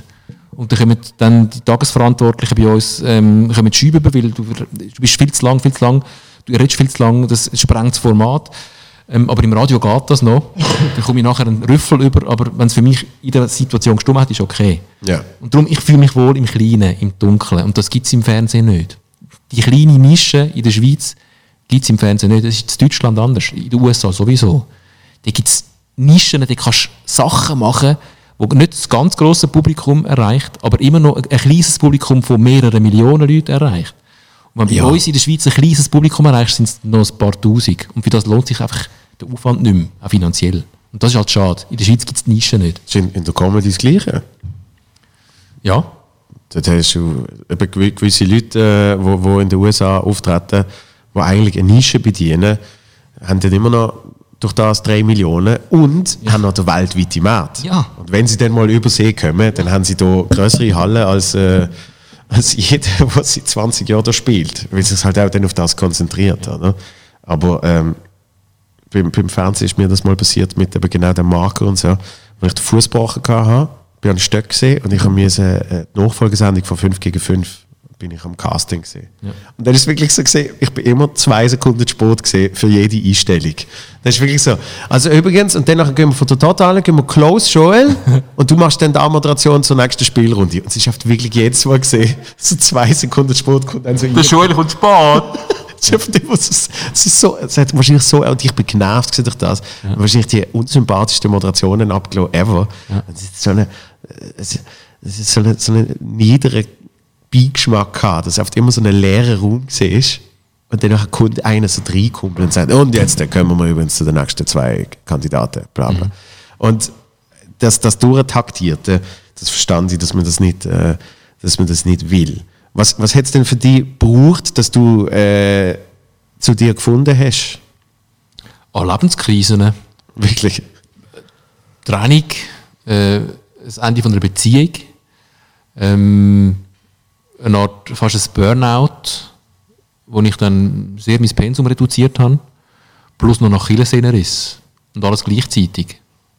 Da hockst du auf daheim und dann, äh, Und einfach merkst, ah, so, jetzt ist so ein Breakdown. Also ich habe dann auch wieder relativ selbstbestimmt, ich habe mich dann nicht krank schreiben lassen, sondern ich habe einfach mein Pensum reduziert. Ich habe äh, relativ deutlich abgeschraubt beim Radio, weil wann ist das gesehen? Das war vor bäh, fünf Jahren. Erst? Das ist noch nicht so lange her. Ja. Okay. Ähm, und die Beziehung ist in Brüche, also in Brüche, die ist einfach zu Ende gegangen. Gut zu Ende gegangen, aber zu Ende gegangen. Es war ein grosser Umbruch. Gewesen. Ähm, und dort habe ich angefangen, wieder nochmal neu starten für mich. Ich habe das wie als, als Gelegenheit genommen, privat wie auch beruflich, nochmal neu loszulegen und habe mir dort gesagt, du machst nichts mehr, wo nicht stimmt für dich. Du machst nichts mehr, was dich nicht glücklich macht. Du machst nichts mehr über anderem zu lieb. Jetzt schaust du zuerst mal für dich, dass es für dich stimmt. Und habe dann gemeint, so, jetzt habe ich Zeit, jetzt habe ich Raum, ah, jetzt bin ich frei, habe mich befreit von gewissen Sachen und jetzt lege ich los und jetzt, und ich kann einfach, es ist nichts passiert. So, das, zu merken, jetzt, wo ich könnte, jetzt bin ich zuerst mal einfach down. Und es ist einfach Leere und Stille in meinem Kopf. Jetzt kann ich all die Ideen umsetzen, die ich nie dazugekommen bin und ich habe einfach gar keine Idee gehabt. Null. Und das ist auch Pausen aushalten, aber sehr lange Pausen aushalten gewesen. Und das ist jetzt rückblickend, wenn du es erzählst, ist das so eine kurze Episode und dort ist alles, von dort, dort ist wieder losgegangen, aber im Moment selber ist es lang einfach Stillstand und Leere gewesen. Und zuerst mal wieder erholen. Und, und null Bewegung. Du hast das Gefühl, jetzt kann ich noch vorwärts gehen und du gehst überhaupt nicht vorwärts. Gefühlt sogar rückwärts. Und darum dein fünf Jahre zurückschauen, wenn du dann zurückschaust, aus, aus dem Jetzt raus denkst, nein, nein, nein, jetzt sind Sachen passiert. In, der, in dieser Phase vom Stillstand, von der Ödnis und vom, vom Toten um dich herum, dort sind Sachen passiert. Ich habe sie im Moment nicht gemerkt, aber dort haben können Sachen reifen. Und ich habe dort mehr Schritt gemacht, als ich gemeint habe. Ähm, aber das war wichtig. Gewesen. Also es ist äh, gar nicht bewusst passiert, Also der Schnitt ist schon bewusst passiert, Ja. aber nachher das, die Prozess. das Innehalten, ähm, mal, ich habe ganz fest mich mit, mit mir auseinandergesetzt. Das ist sehr bewusst passiert, aber ich habe gedacht, jetzt kann ich vorwärts gehen. So, jetzt gehe ich vorwärts. Und es ist nichts gegangen, lang. Erst ganz, ganz langsam, irgendwann, habe ich rückblickend gemerkt, ah, ich habe mich auch ein bisschen bewegt. Ah, es ist gar nicht, es ist gar nicht nur Stillstand. Es, es geht ja etwas. Ah ja, schau jetzt. Im Moment nicht gemerkt, aber rückblickend gemerkt, ah. Und das sind so ganz feine Sachen gewachsen. Und alles, was ich probiert habe, ist einfach bei mir zu bleiben. Zu nichts Ja zu sagen, wo ich nicht wirklich überzeugt davon bin, dass es mir gut tut. Für das musst du aber eben zuerst wissen, was dir gut Du musst anfangen zu spüren. Ja. Ganz viele Sachen meinst du, die tun dir gut. Weil objektiv von außen betrachtet ist das etwas Lässiges. Und dann die dann nein, für alle anderen wäre das jetzt richtig und super. Für mich stimmt es nicht, ich mache es, glaube doch nicht. Das ist so, dort fängst du an lernen, dich selber zu kennen. Ich habe mich wieder von neuem kennengelernt. Und ich habe jemanden entdeckt, den ich gut kenne von früher. Ich habe ganz so eine junge, junge Version von mir wieder entdeckt, die so ein bisschen verschüttet war. Durch das Gefühl haben, wir müssen. Und hat den wieder freigeschaufelt. Und hat den angefangen wieder zu leben. Und das war recht geil. Gewesen. Aber er hat das Zeit gebraucht. Was tut denn dir jetzt gut? Es ist in dieser, in dieser Phase, wo du nichts mehr hast, wo deine Gesundheit am Arsch ist, äh, der Job fast aufgehört hast und die Familie nicht mehr ist oder die Beziehung nicht mehr ist, mein Kind ist immer noch gewesen, ähm, ist es ganz einfach gewesen. Habe ich einfach mich gefragt, was tut mir gut. Das Alleinsein hat mir dort recht gut getan. Und von dort sind die Sachen gewachsen. In meinem Beruf hat sich wieder Zeug ergeben. Mittlerweile bin ich wieder aus, ausgeschossen. Links und rechts habe ich Sachen zu tun. Und nur noch Sachen, wo ich wirklich Bock habe. Ähm, ich habe wieder eine super Beziehung. Ähm, mein Familienkonstrukt stimmt. Ich bin gesund. Ähm, und jetzt ist wie Kunst, Blick zu, weil alles so nur gut ist, äh, den Blick zu behalten, dass ich mich nicht wieder verliere in dem Innen. Ich habe ja alles. Und dass ich dann aufmerksam bleibe und merke, äh, nein, jetzt würde ich gerne allein sein. Und ich habe eine super Frau, ich habe ein super Kind, ich habe ein schönes Zuhause, aber ich möchte jetzt gerne allein sein. Obwohl ich ein super Zuhause habe, eine super Frau und ein cooles Kind, und mich unglaublich wohlfühle mit denen. Ich wollte jetzt allein sein. Und dann zu sagen, nein, ich will jetzt, ich gehe jetzt, gehe jetzt äh, allein ins Kino. Das dann zu machen, ähm, das finde ich eine grosse Kunst. Das schaffe ich noch nicht immer. Ja. Es war einfacher, gewesen, als ich nichts mehr hatte, bei mir zu sein, als jetzt, wo ich wieder alles habe, und ich mir nur wünschen kann, bei mir zu bleiben. Ja. Und da ist äh, allein sein ist, ist ein großer Teil davon. Also das merke ich auch Ja, immer. allein. Ja. Aber auch erst in ein paar Jahren. Man muss sich auch können aushalten. Das ist ja eben. Und, und das mit der Selbstliebe, wo du gesagt hast, äh, ohne jetzt äh, zu, zu philosophisch werden, aber äh, habe ich, hab ich mal gesehen bei, bei äh, Sternstunde Philosophie und das habe ich wirklich spannend gefunden, dass de, was, was die dort gesagt hat, die hat ein Buch über das geschrieben und zwar über eine Freundschaft zu sich selber aufbauen. Dass Selbstliebe oft missverstanden wird im Sinn von ähm, ich, ich finde mich der geilste Mensch, den es gibt. Und das ist es aber nicht, sondern Selbstliebe ist wie eben auch andere Menschen lieben, äh, vor allem Akzeptanz, auch mit, mit, mit den Fehlern und, und nicht auf denen äh, mit, mit, mit Peitschen rumzuhacken. Probieren an denen zu arbeiten und die Erkenntnis zu haben. Aber, aber Selbstliebe ist, ist so der Start von allem. Weil du musst ja 24 Stunden mit dir selber auskommen. Ja. Und eben, du kannst flüchten in, in äh, Freundschaften, zum Teil eben vielleicht solche, die dir nicht einmal so gut tun, weil man vergleicht sich konstant, und, äh, es gibt alles Mögliche. Und, und vor allem gibt es dann gleich eben Moment, ähm, es ist, ich, ich glaube immer, es ist schön, wenn man eben noch kann, allein sein wenn es die Momente gibt. Und die wird es aber auch immer wieder mal geben, dass man wirklich dann allein muss sein. Es geht jetzt nicht anders. Allein auf einem Trip, äh, geschäftlich, äh, was auch immer. Irgendwann passiert ein Moment, wo du vielleicht wieder allein im Restaurant musst hocken. Und, und dass du dann äh, eben dich sogar auf das kannst freuen und kannst sagen, es ist jetzt schön, dass ich wieder mal eben einen Oben mit mir habe. Allein bin. Bist du allein, bist du allein in den USA gewesen, wo du dein neues Programm geschrieben hast? Jetzt diesen Sommer? Ja. der Sommer ist nochmal wie ein weiterer Schritt gewesen, ähm, weil diesen Sommer bin ich, ich bin mal allein auf einer Weltreise gesehen, aber dort sind zum Teil äh, für gewisse Phasen Kollegen dabei gewesen und ich habe halt so klassisch, Australien bin ich zwar sechs Wochen allein gesehen und trotzdem keine Sekunden allein, weil du lernst jemanden kennen und danach bist du mit dem am Umreisen, zwei, drei Wochen, so. Und jetzt, die sechs Wochen in den USA, diesen Sommer, bis auf so wenige, das Nachtessen hier mal und das Mittagessen hier, äh, bin ich wirklich allein gesehen. Also einsam sozusagen. Also im positiven Sinn einsam. Wirklich nochmal einen Schritt weitergegangen und eben nicht äh, sich in eine, in eine Nacht nochmal geflüchtet und äh, nochmal eine Woche mit jemandem äh, Roadtrip und so. Und? Wie war das? Gewesen? Äh, nicht, so, nicht so unglaublich geil, ähm, aber, aber gut. Ja. Weißt ja. Und braucht es auch. Aber das ist mal genau das, das was ich beschreibe, wenn ich sage, nach dem Breakdown, die Stille und die Ruhe, die hat sich in dem Moment überhaupt nicht, das war auch ein Alleinsein. gewesen. Ja. Äh, Das fühlt sich überhaupt nicht gut an. Ja, aber es ist wichtig. Aber es ist auch wichtig. Gewesen. Und allein reisen ist, glaube ich, auch so. Ähm, ich habe das noch nicht viel gemacht. bin zweimal kurz mal irgendwo allein. Du bist auf dich gestellt. Du kannst niemanden fragen. Du musst dich auch selber immer trauen, an einem fremden Ort, in einer fremden Sprache etwas herauszufinden. Du kannst das nicht teilen. Du kannst nicht zweiten in den Raum hineinlaufen und, und dich informieren, sondern du musst immer alles allein machen. Und das ist ur streng. Und dann manchmal findest du so, willst du mir liebst sagen, Mami, so den Moment, wo die Mami kannst du, wie, du bist ja, am liebsten wieder ein kleines Kind sein und sagen, jemand anderes soll es doch für mich schnell regeln. Und das kannst du nicht, du musst selber. Und das ist nicht geil oft, aber äh, unglaublich wichtig. Ja?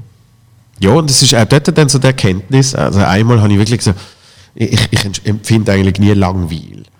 Und einen Tag habe ich wirklich so gefunden, oh, fuck, was mache ich heute? Ja.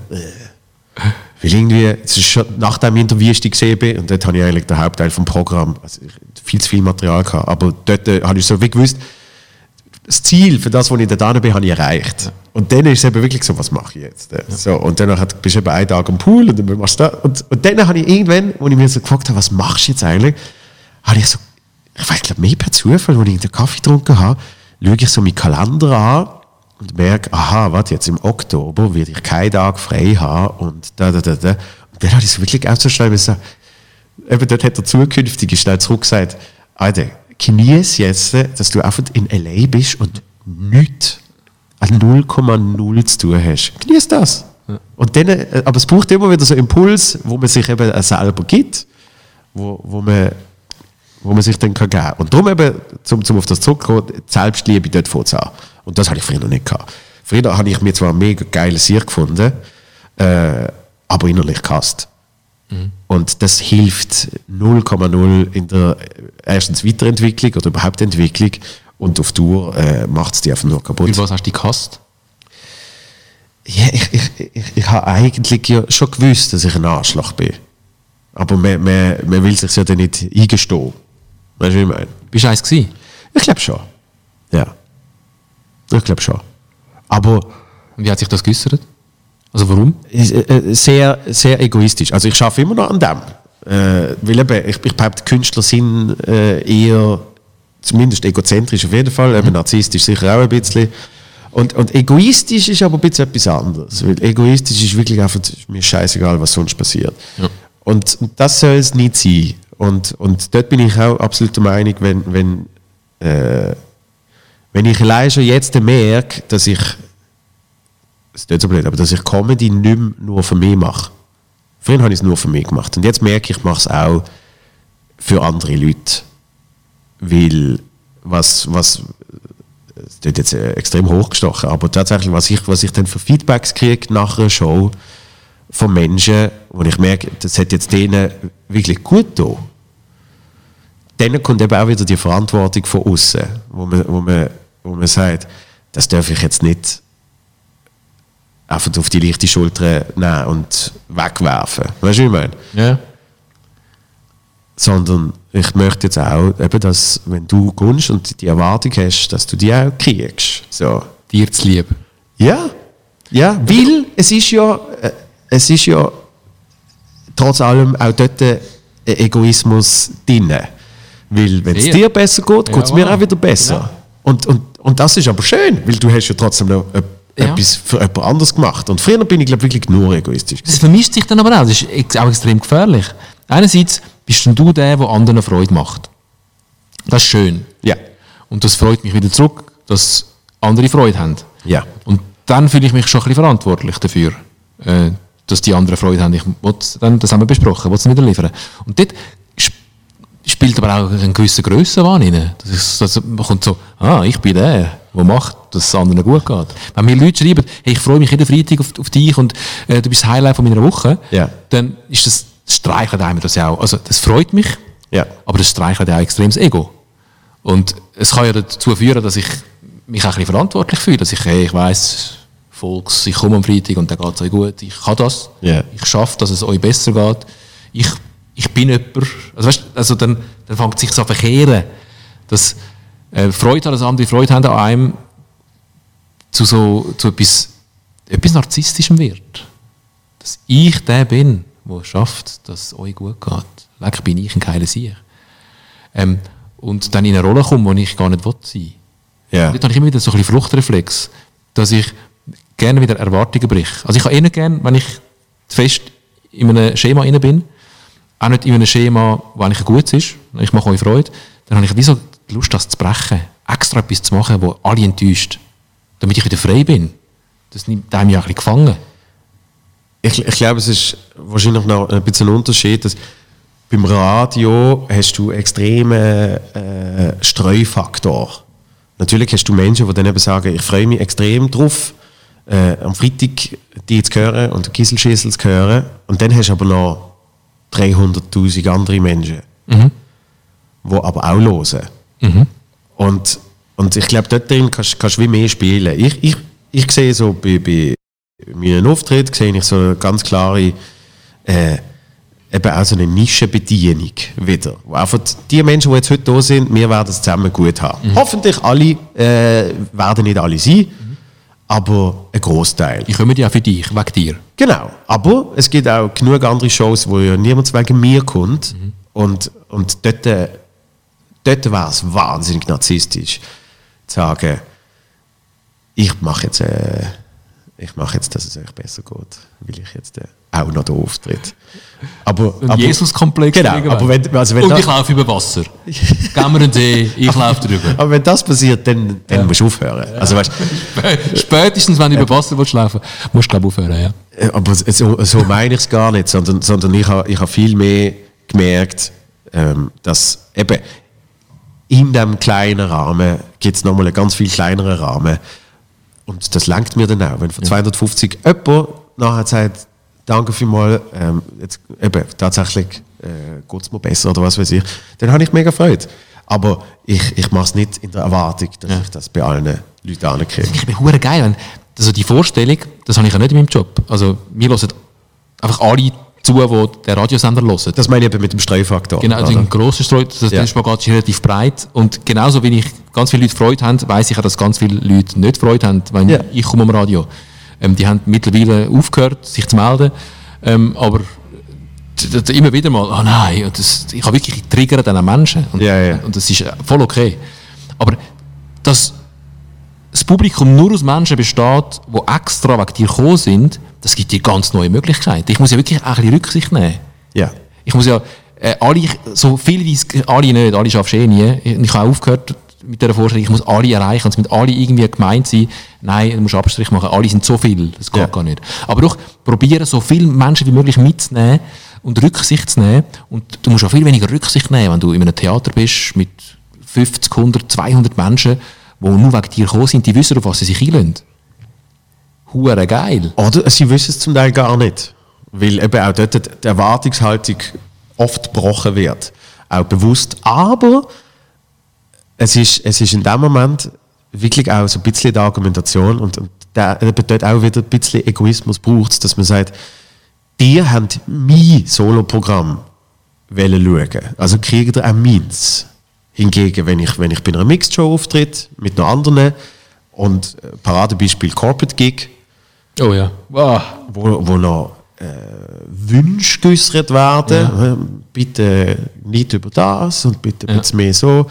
Wir, wir haben jetzt gerade 50% von der Belegschaft entlassen. Keine Witze über Massenentlassungen. Ja. Weißt?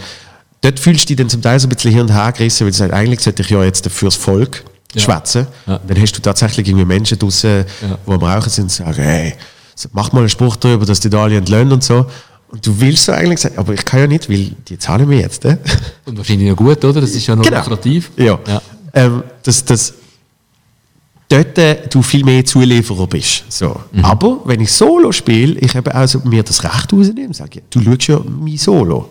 Mhm. Das heißt, ich habe entschieden, so ist es. Und das, das finde ich eigentlich die schöne, die schöne Freiheit, die man hat, im Gegensatz zu, allein schon Film. Wenn du, wenn du dann äh, so Geschichten mitkriegst, wie irgendwelche äh, Casting-Entscheid überstimmen werden, weil das Studio findet, wir müssen ja mehr Tickets verkaufen und wie das dann alles immer so verwässert und verwässert und deine Ursprungsidee, das habe ich auch schon gehabt beim SRF mit einer Fernsehsendung, wo einfach das, was du mal im Kopf hast, ist am Schluss zum Endresultat vielleicht noch 5%. Ja, das sieht man auch immer wieder. Ja. Noch immer wieder. Genau. Und, und dann habe ich irgendwann so gemerkt, eben, also wie du, du musst den Gisselschissel machen, habe ich irgendwann gemerkt,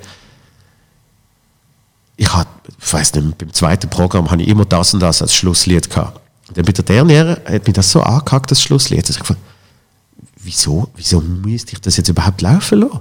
Also hat ja nie irgendjemand anders gesagt als ich. Und dann habe ich dort irgendwie Toten Hosen gerade geil gefunden, äh, äh, über den Wolken oder wie es geheißen hat. Und ich auf die über den Wolken laufen. Und, und wo das dann gelaufen ist und ich auf der Bühne gestanden bin, das ist für mich einer der glücklichsten Momente, den ich jemals gehabt habe. Einfach weil ich so gefunden habe, du machst ja das, was du willst. Und für die Leute macht es nicht mal einen Unterschied, weil die können ja nicht und sagen, ich habe erwartet, dass das und das Lied am Schluss läuft, wenn wir klatschen. Das kriegt ja nicht einmal jemand mit, was dort läuft. Und, und dort ist wahrscheinlich die, die, die große Unterscheidung, die du machst, wenn du sagst, äh, wenn dir mein Solo-Programm kommt, schauen, dann gibt es mein Solo-Programm.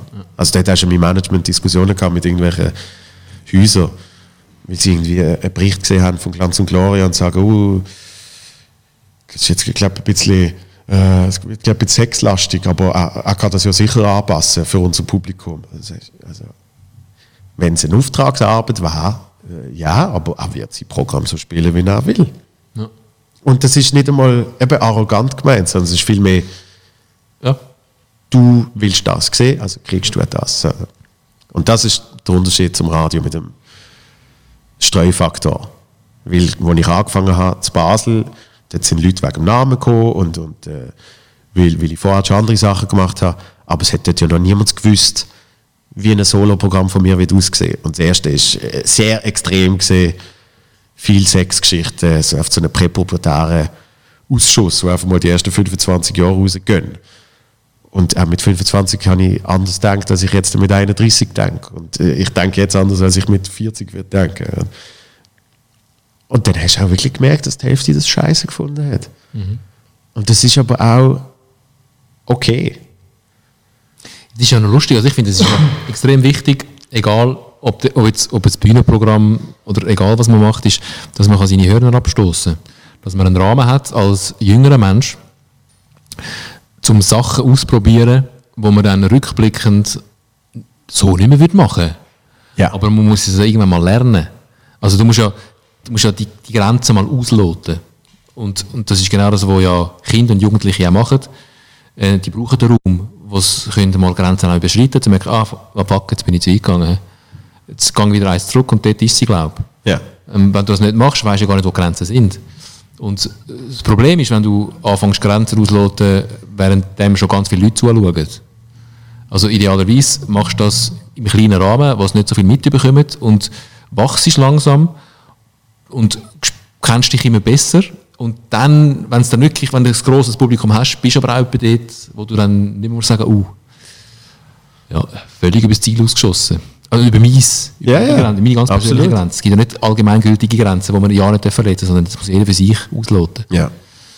Ja, und das, ich habe das Gefühl, das wird in der heutigen Zeit immer schwieriger. Mit äh, den Möglichkeiten, die man hat. Also wir, wir, tun, wir tun zum Teil, äh, zwar wirklich leid, ich finde es schade, weil, weil es sind zum Teil große Talente, wir tun Leute leid, die äh, schon, schon ein riesen Following haben über Social Media und, und dann mal anfangen auf der Bühne performen und sie kriegen es einfach schon alle mit. Und vom allerersten Auftritt gibt es dann ein Video eben online und und dann kannst du wie nicht in diesem Bereich deine Hörner abstoßen, weil, weil die Leute schon zuschauen. Das ist, äh, in, in, in Deutschland ist das ein riesen Problem, weil du dann zum Teil das Haus voll kriegst mit dem Namen. Mit Follower. Ja, und es treten aber fünf Comedians noch auf, die seit Jahren an ihrem Zeugs geschliffen haben und dann wirklich einfach viel besser sind. Einfach weil sie halt schon tausend Stunden auf einer Bühne gestanden sind. Oder? Und, und dort gibt es dann halt so eine Missbalance, weil dann genau die Person braucht dann nochmal fünf Jahre länger, bis Leute wiederkommen, sie live schauen. Klar gibt es so die vier Superfans, aber auch die, die kommen vielleicht zwei Jahre intensiv und dann äh, gibt es halt der neueste Shit dort. Also die, die, die Teenie-Bewegungen, die kannst du nicht steuern. Also äh, Justin Bieber hat überlebt, weil er in seinem Rahmen sich neu erfunden hat und der Mainstream hat können ergattern, wo aus dieser Teenie-Welt daraus raus ist und so weiter. Und das kannst du auf alles beziehen. Und ich habe das Gefühl, das ist in der heutigen Zeit schwieriger, weil man auch sich nicht mehr wirklich auf das achtet, ähm, was will ich machen, sondern einfach, was kann ich machen. Und du, du kannst heutzutage alles machen. Du hast alle Möglichkeiten offen. Du kannst, eben, du kannst einen YouTube-Channel machen, du kannst, du kannst äh, Insta, du kannst äh, Influence, whatever, was du willst. Und, und bei vielen Sachen braucht es keine effektive Leistung davor, um das zu erreichen. Und du kannst irgendwie, es gibt so fast Handbücher. Und natürlich, dann muss es klappen oder nicht, weil wir sehen ja auch nur die Influencer, die es geschafft haben. Und wie- viele Hunderttausende sonst immer zwei Viertel am Tag mit der richtigen Belichtung und dem schönen Filter und so gemacht haben und es nichts gebracht hat, das kriegen wir ja gar nicht mit. Aber allein schon äh, im Bereich Comedy, wo ich angefangen habe, sind wir eine, eine, eine sehr kleine, überschaubare Gruppe gesehen von Menschen, die das geil gefunden haben und gesagt haben, wir machen jetzt Comedy. Und uns dann Auftrittsmöglichkeiten gesucht und erschaffen haben. Und jetzt äh, hast du unter anderem, dank dem Sender, wo wir schaffen, hast du so klare Wege, wo du kannst beschreiten. Ja. Wo du eben wie schon ein Handbuch hast, wo du sagst, also ich mache bei dem... Äh, Das ist ja geil auch. ich mache bei dieser Talent Stage mit Ja. und dann mache ich das, dann mache ich das, tak, tak, tak, tak. Es ist mega geil. Es ist mega geil. Also ich finde, es ist ja so eine Demokratisierung ähm, von Öffentlichkeit, dass jeder die Chance hat zur, also man kann ganz viel Negatives sagen und ich bin auch dann dort mal ein bisschen kritisch eingestellt gegenüber allen sozialen Medien und technischen Möglichkeiten, aber es ist eine Demokratisierung, dass jeder die Möglichkeit hat, ein Publikum zu finden. Und wenn es nur das Publikum ist, ähm, meine Klassenkollegen oder die dem Schulhaus, Ja, ja, ja. wo mir folgen auf TikTok oder auf Insta, wo äh, meine Sachen liken, äh, dann ist dann die Frage, wie gehe ich mit Likes um, wie gehe ich damit um, also das ist dann alles hure tricky. Das haben wir noch nicht gehabt, also ich habe das nicht gehabt in meinem jungen Alter, das hat einfach den Pausenplatz gegeben. Ja. Da hat es auch Likes gegeben und Dislikes und äh, hast mal eins eins auf die Schnurren bekommen, aber es ist auf den Pausenplatz beschränkt gewesen. und jetzt ist das ist die ganze Welt. Das, das sehe ich auch als Vater von einer 13-jährigen Tochter eine gewisse Gefahren. Aber grundsätzlich die Demokratisierung, dass jeder kann, der will, rausgehen und ähm, Sachen machen und Sachen sich zeigen, ähm, das ist grundsätzlich etwas Gutes. Und durchsetzen tut sich dann doch meistens das, was verhebt. Aber es hat jeder wie die Chance. Das finde ich noch lässig, eigentlich. Es, es ist wahrscheinlich trotzdem nicht ganz so. Es gibt so ein paar einzelne Ausnahmen, wo wirklich, aber das ist eigentlich schon wieder, eben, das ist heute wahrscheinlich schon wieder nicht möglich, wo eben auf Insta oder auf TikTok oder wo auch immer sich organisch Follower erarbeitet haben, Ah, und weil das kaufen. funktioniert. hat. Ja, und nein, mittlerweile. Klickfabriken. Äh, ja, jetzt ist ja die, die klassische Diskussion seit, seit, seit einem Jahr wegen Spotify. Wo es auf einmal heisst, ja, Ja, ja. Spotify macht Hits. Das hat sich ja nicht verändert, wenn wir ehrlich sind. Früher hat einfach das Radio allein entschieden und jetzt ist Spotify wie auch ein Radio, wo halt eben von irgendwelchen Labels da noch ein bisschen Stutz kriegt und äh, früher, früher sind 2000 CDs gekauft worden vom Management. Genau. Und Am es hat ersten Tag. so wie die Charts Genau. oben einsteigen. Und, und jetzt geht man dort. Also, das, das, in das, ist einfach eine Umverteilung. Genau, in dieser ganzen Diskussion. Mir- es, ist, es ist crazy, was abgeht mit Digitalisierung. Das hat ein Tempo, wo wir alle nicht mehr mitkommen. Wir geben unsere Daten aus der Hand, wir geben Kontrolle, ähm, nicht mehr Regierungen und demokratisch organisierte Staaten, sondern Großkonzerne, die Ja. bestimmen. Das ist alles gefährlich und das finde ich so, oh, da müssen wir jetzt wirklich sehr gut schauen, dass wir mitkommen und Gesetze machen und die ein bisschen regulieren, ähm, dass das in der Balance bleibt. Also überall Gefahren, unbedingt, ähm, aber grundsätzlich finde ich, auch wir dürfen nicht vergessen, bei dieser ganzen Diskussion über Gefahren und früher ist alles besser gewesen, dass es eben auch noch geil ist.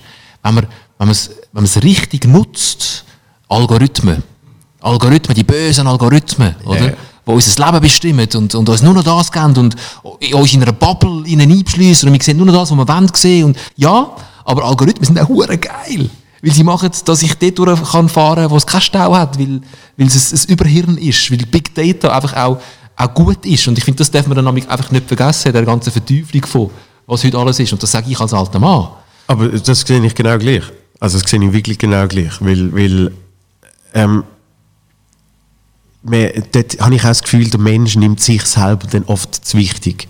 Also jetzt Big Data ist ja eben schon der Inbegriff davon. Natürlich bist du mit einem Mikropartikel Teil von dieser Big Data, aber es ist jetzt nicht so spannend, wer du als Mensch bist, sondern es ist einfach spannend, dass du ein von 100'000 bist, der gern äh, asiatisch isst. Genau. Oder? Und, und ich hatte oft das Gefühl, also das ist bei Facebook damals losgegangen, weil mir mega viele Leute gesagt haben, ich mache keinen Facebook-Account. Sonst wissen die alles über mich. Dann sag ich, aber du erzählst es ja auch sonst gern allen. Also weißt du, es, es ist, es ist jetzt, die Ambivalenz, wo, wo ich, wo ich auch finde, ich sehe in extrem vielen Sachen sehe ich Positives. Und, und die Leute so Angst haben, ja, wo geht das noch an? Also, das ist immer noch, auch mit Fake News. Und ich sage, was heute als, als äh, so, oh mein Gott, da wird irgendwie beeinflusst, wie ein Mensch denkt. Also, so ein Mensch hat sich auch früher noch nicht informiert und hat seine Infos dann vom Stammtisch halt gehabt, Ja. wo halt irgendwelche Halbwahrheiten erzählt Ja. worden sind. Aber er ist natürlich manipulierbarer geworden jetzt, durch das, dass man ihn gezielt kann versorgen mit Richtig. Richtig. Aber macht es denn äh, auf einem globalen Scale wirklich einen Unterschied? Ja, es macht schon einen Unterschied. Also ich finde schon, ich, eben, ich sehe die Gefahren alle und ich finde auch, wenn wir Uhren aufpassen und ich weiß, ich sehe noch nicht genau, wie das unter Kontrolle gebracht wird, sechs Fake News, ähm, sechs der Datenschutz. Ich Ja. finde, genau wie du auch sagst, meine Da ich gebe meine Daten gerne, wenn es dazu dient, anonymisiert, dazu dient, das große Ganze besser zu machen. Ich gebe meine Daten nicht gern, äh, wenn sie eben nicht anonymisiert sind, sondern auf mich können zurückverfolgt werden und sie nachher irgendwann gegen mich verwendet werden. Absolut. Oder? Und das ist genau, das ist so das Dafür und Dawider. Ja. Und ich finde, dort müssen wir halt extrem aufpassen. Da gibt es Demokratie, jetzt ist auch, gerade in einem demokratischen Staat wie der Schweiz, sind wir als Stimmbürger auch mitverantwortlich, dass wir mithelfen zu schauen, äh, dass gewisse ähm, Regeln eingeführt werden, dass das nicht kann passieren kann. Und vielleicht ist das naiv, äh, das Gefühl zu haben, wir können das überhaupt noch irgendwie regulieren und steuern. Aber ich, da, da vertraue ich dann doch immer noch auf, auf, auf unsere demokratischen Gebilde. Aber grundsätzlich sind wir damit in der Pflicht, jeder Einzelne, äh, und nicht indem wir sagen, alles böse. Und das sind, wir dann schnell bei den Verschwörungstheorien, oder? Ja, ja. Alles böse, alles nur noch Fake News und alles nur noch Manipulation. Aber ja, wir müssen doch ein bisschen aufpassen. Ich, ich glaube, es, es, es hilft einfach mit, mit dem Ganzen äh, umzugehen aufgrund von einer gewissen Aufklärung. Wo ich aber eben das Gefühl habe, die ist, die ist äh, sehr wohl vorhanden und hat sehr wohl stattgefunden. Also von Sei es- sei es dank dem Snowden damals, wo einfach Ja. die Menschen sich auf einmal bewusst worden sind, aha, es kann also sein, dass selbst wenn jetzt das Lämpchen nicht leuchtet bei meiner Kamera, dass ich aufgenommen werde. So, und, und es werden dann tatsächlich kleine Maßnahmen ergriffen, wie ich, ich sehe wenig Laptops noch, wo die Kamera nicht abgeklebt ist. Mittlerweile. Ja, Und das ist ja auch, Was aber herzig ist, weil auf meinem Handy ist ja, ich Genau. klebe sie auf meinem Handy ja nicht ab. Nein, aber das ist, Laptop, ja, ich auch. Ich habe meine, meine Kamera auf meinem Laptop, die ist abgeklebt. Ich dachte, oh, ah, da kann man mich ja. Oh. Stell dir vor, ich bin auf so einer Porno. Die Geist, ich bin auf einer Porno-Seite und, und wix vor meinem Laptop und das wird gefilmt und landet im Netz. Horror! Und dann klappst du so, klappst so deinen Laptop ab, dass dich niemand sieht, aber das Handy ist überall dabei, die ganze Zeit. aber das ist, Easy. aber das ist etwas. Geiles. Ein Kollege von mir, der hat eben mal gesehen, dass ich meinen Laptop abgeklappt habe. Und er sagt dann so, hey, nein, glaubst du an das Scheiß? Und ich so, was glaubst du? Das ist so. Ja. Also ich sehe schon, wenn das Lämpchen leuchtet. Ich so, nein, aber wenn das Lämpchen nicht leuchtet, können sie die filmen. Dann eine Woche später gesehen und sagt, hey, seit du mir das erzählt hast, ich habe jetzt das Handy immer so, wenn ich wichs. Siehst du? Das meinst du mit Aufklärung. Äh, Immerhin, Du hast Aufklärung betrieben. immerhin, oder? Ja. Heb das Handy so. Er hebt es jetzt gegen, gegen Gegen Decke. Ja. Und du hörst einfach im Hintergrund, Vor allem zuerst siehst du es schon, wenn er so einen geilen Blick hat. Nein, logisch. Eben. Ich, ich, ich, ich bin auch kein Fan von dieser, von dieser Verteuflung. Auch, auch das grundsätzliche Social Media, oh mein Gott, das ist alles schlimm. Sage, es heißt immer unsoziale Medien.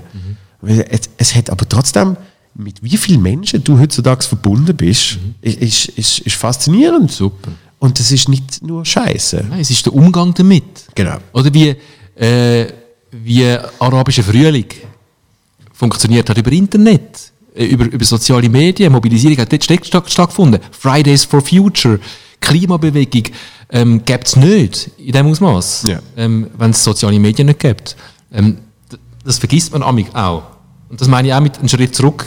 Jetzt sind wir wieder bei dem, was wir vorher haben. Man hat immer sehr ein klares Verständnis dafür, was einem fehlt, was man nicht hat, ähm, was nicht richtig läuft, was noch müsste besser sein und vergisst dann auch sich zu überlegen, aber was ist dann alles gut, was läuft denn alles viel gutes Comedian, oder? Das ist ja deine Mission eigentlich. Ähm, was ist auch alles hure geil und, und was ist der Benefit von Social Media? Was, was kann das auch? Was hat uns das gebracht? Anstatt immer noch zu schauen, uh, gefährlich, uh, ja, es ist gefährlich. Und wir müssen bewusst mit dem umgehen, wir müssen das auch lernen, wir müssen das Bewusstsein entwickeln. Gerade meine Generation ist da ein bisschen überfordert. Wir sind keine Digital Natives und haben plötzlich haben jetzt die Geräte bekommen und so, wow, geil, was alles möglich ist. Und, und, und ich, ich bin jetzt nicht mehr fernsehsüchtig, ich bin jetzt einfach irgendwie äh, Social Media süchtig. Ich äh, scroll und scroll und es hört nie auf. Wie früher haben wir zappt und zappt und zappt und zappt und es hat nicht aufgehört. Und dann haben wir wieder vorne angefangen zu zappen. Weil jetzt, nachdem ich beim 7, Kanal 87 gsi bin, vielleicht kommt mittlerweile beim Kanal 1 wieder etwas und dann zappe ich drei Stunden Genau. durch und schaue nicht. Heute scroll ich einfach Facebook und Insta durch und Und irgendwann aktualisierst du wieder, weil bis dann ist ja wieder neues Zeug Genau. im Feed gekommen. Ja. ja, aber das ist eben die Umverteilung. Also äh, anscheinend ist ja, ist ja der Mensch schon gesättigt mit Informationen, die er sich pro Tag kann zuführen kann. Und es wird auch nicht mehr, sondern es wird einfach äh, andere Kanäle geben. Und dort müssen wir selber äh, streng sein mit uns und sagen, weißt du was, ich lege das Handy jetzt einfach mal weg. Ja. Ähm, länger als nur zwei Minuten. Weißt du, was großartig ist? Einfach nur einen Kaffee trinken ohne Handy. Zeitung lesen. Macht wahnsinnig viel aus. Papierig. Ja. Ähm, in ein, jetzt die Jahreszeit nicht so gut, aber in einem Strassenkaffee hocken, von außen, ja, ein Cappuccino, genau. Ein bisschen höckeln, ein bisschen Zeitung lesen, die Zeitung wieder mal weglegen einfach mal schauen, was da ein bisschen vorbeiläuft. Du hast vorher von der Langweile hast es gehabt. Ja. Du hast gesagt, plötzlich hast du das erste Mal nach langer Zeit wieder Langweile verspürt. Und Langweile ist der Zustand, wo wir ja nicht mehr aushalten. genau. Ähm, weil es gibt es nicht mehr. So, sobald ich irgendwo schnell auf ein Tram warte, zwei Minuten, Handy führen und dann habe ich da Bespassung, die zwei Minuten. Ähm, und sich bewusst wieder mal der Langeweile aussetzen. Weil was ich auch an meiner Tochter recht gut gesehen habe, ähm, jetzt, jetzt nicht, jetzt kann sie sich super selber beschäftigen, es ist sehr geil, aber es hat Phasen gegeben, wo sie auch ähm, mit iPad und so in Kontakt gekommen ist und der Fernseher hat es auch gegeben, oder ähm, dass, wenn sie mal nicht hat Fernsehen schauen und nicht hat am Handy sein oder das einfach schon genug lang gemacht hat, Ist sie kreativ geworden? oder und ich fand, jetzt ist mal gut. Und sie dann was soll ich machen? Ich weiß es auch nicht. Und dann ist sie hässlich geworden, dann haben wir Streit gehabt. Ja. Dann ist sie ins Zimmer gesäckelt, hat die Tür zugeknallt und es war einfach Ruhe. Gewesen. Und wenn du fünf Minuten später bist schauen, ist sie in ihrem Zimmer und hat angefangen, ihre Schubladen auszuräumen, hat ihre Bücher vorgenommen, hat gemalt, Ja, hat eben. irgendwas gemacht. Ja. Weil sie mal keine Ablenkung mehr gehabt hat, sie angefangen, kreativ zu sein. Und die besten Ideen, früher haben wir Werber dafür gezahlt, dass sie nichts machen, dass sie käfeln. Weil dort sind Ideen entstanden. Und man kann das nicht steuern. Manchmal entsteht auch nichts. Aber man braucht einen Raum, wo überhaupt Ideen können entstehen Ja. Und heute ist das nicht mehr so. Ähm, du musst liefern, liefern, liefern, liefern. Und was fehlt von lauter Ablenkung und von lauter müssen liefern, ist die, die Zeit, die leere Zeit, die langweilige Zeit, wo du nichts machst und einfach mal Gedanken fließen lässt. Und plötzlich taucht einer auf ein Gedanke und ah, geil. Da könnte ich einen Gisselschissel dazu machen. Ja, genau. Das, das fließt in mein Programm ein, dann auf mein Bühnenprogramm. Oder, oder es, gibt, es gibt einen Claim für eine Werbekampagne für meinen Kunden oder was, whatever. Und darum setze ich, darum setze ich mich da aus, weil, weil sobald ich noch immer weg bin, habe ich ja keine Termine mehr. Ja. Und, und äh, keine Daily Zeugs, wo, selbst wenn du es dann an dem Tag nicht erledigst, äh, siehst du noch das und das äh, auf dem einen Tisch liegen. Und du, du weißt, ich muss noch, äh, muss noch für dort muss ich noch äh, ein Geschenk organisieren und so weiter und so fort.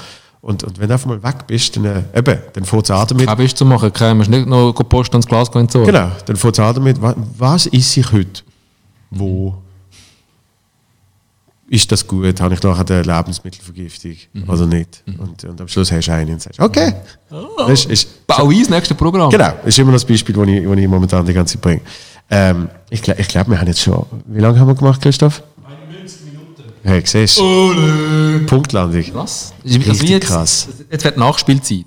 Äh, Jetzt, genau, Jetzt zeigt der Schiedsrichter die drei Minuten Nachspielzeit an. Jetzt können wir noch ein bisschen mehr über, über das Wichsen reden von, von abgeklebten Laptops. Ähm, ich ich habe empfunden, dass mein, mein Grundgedanke, als ich den viel gut Podcast kreiert habe, ist wahnsinnig viel Arbeit dahinter gesehen. Ja, also, Lange Name, konzeptionelle Phase. Name zwei Jahre, Ja. Beschreib davon, nochmal ein weiteres Jahr. Ähm, obwohl ich die dort noch nicht kennt, habe ich genau gewusst, warum ich das so will machen. Nämlich, wirklich, äh, ohne, ohne Witz, wir haben wir haben es mal vor Podcast gehabt, vor einem Jahr oder so vielleicht, oder ein bisschen länger sogar schon. Und, und ich weiß noch, ich habe irgendwann mal mit dir einfach mehr als fünf Minuten geschwätzt. Und ich habe so wie gewusst, der, eben, der, der Grund, warum ich so einen Podcast will machen, ist, dass ich mal mit jemandem wie mit dir kann eineinhalb Stunden schwätzen über Sachen, wenn ich sonst gar nicht, also öffentlich sowieso nicht, aber überhaupt laut würde schwätzen. Und äh, darum schätze ich wahnsinnig, dass du heute bist in den Podcast. Und Ich habe noch nie länger als 10, 15 Minuten miteinander geredet. genau. Einmal betrunken. Ja, und Vielleicht 20. kö- können trotzdem dort schon deep gehen. Ja. Aber äh, eben der Grund, warum ich überhaupt einen viel gut Podcast habe wollen machen, ist, weil ich, weil ich in, meinem, in meinem Traum, in meiner Traumvorstellung ist der so rausgekommen wie der heute. Schön. Ja. Wow. Ja, Schön, dass ich deine Erwartungen erfüllt habe. siehst du? Äh, Es ist wichtig für mich, dass ich ähm, Erwartungen auch erfülle. Dass du dich gut fühlst nachher. Viel wichtiger, als dass ich mich gut fühle. Aber ich fühle mich auch gut. Das ist ja Win-Win dann. Sehr schön. Danke vielmals, ist äh, schön gewesen. Vielen herzlichen Dank. Bis irgendwann wieder. Ja, bis am Samstag oder nächste Woche. Ja gut, wir sehen uns eh bald wieder, ja, aber auch in diesem Format. Und äh, danke euch allen. Bis äh, bald. Adieu! Ah, sind wir gefilmt worden?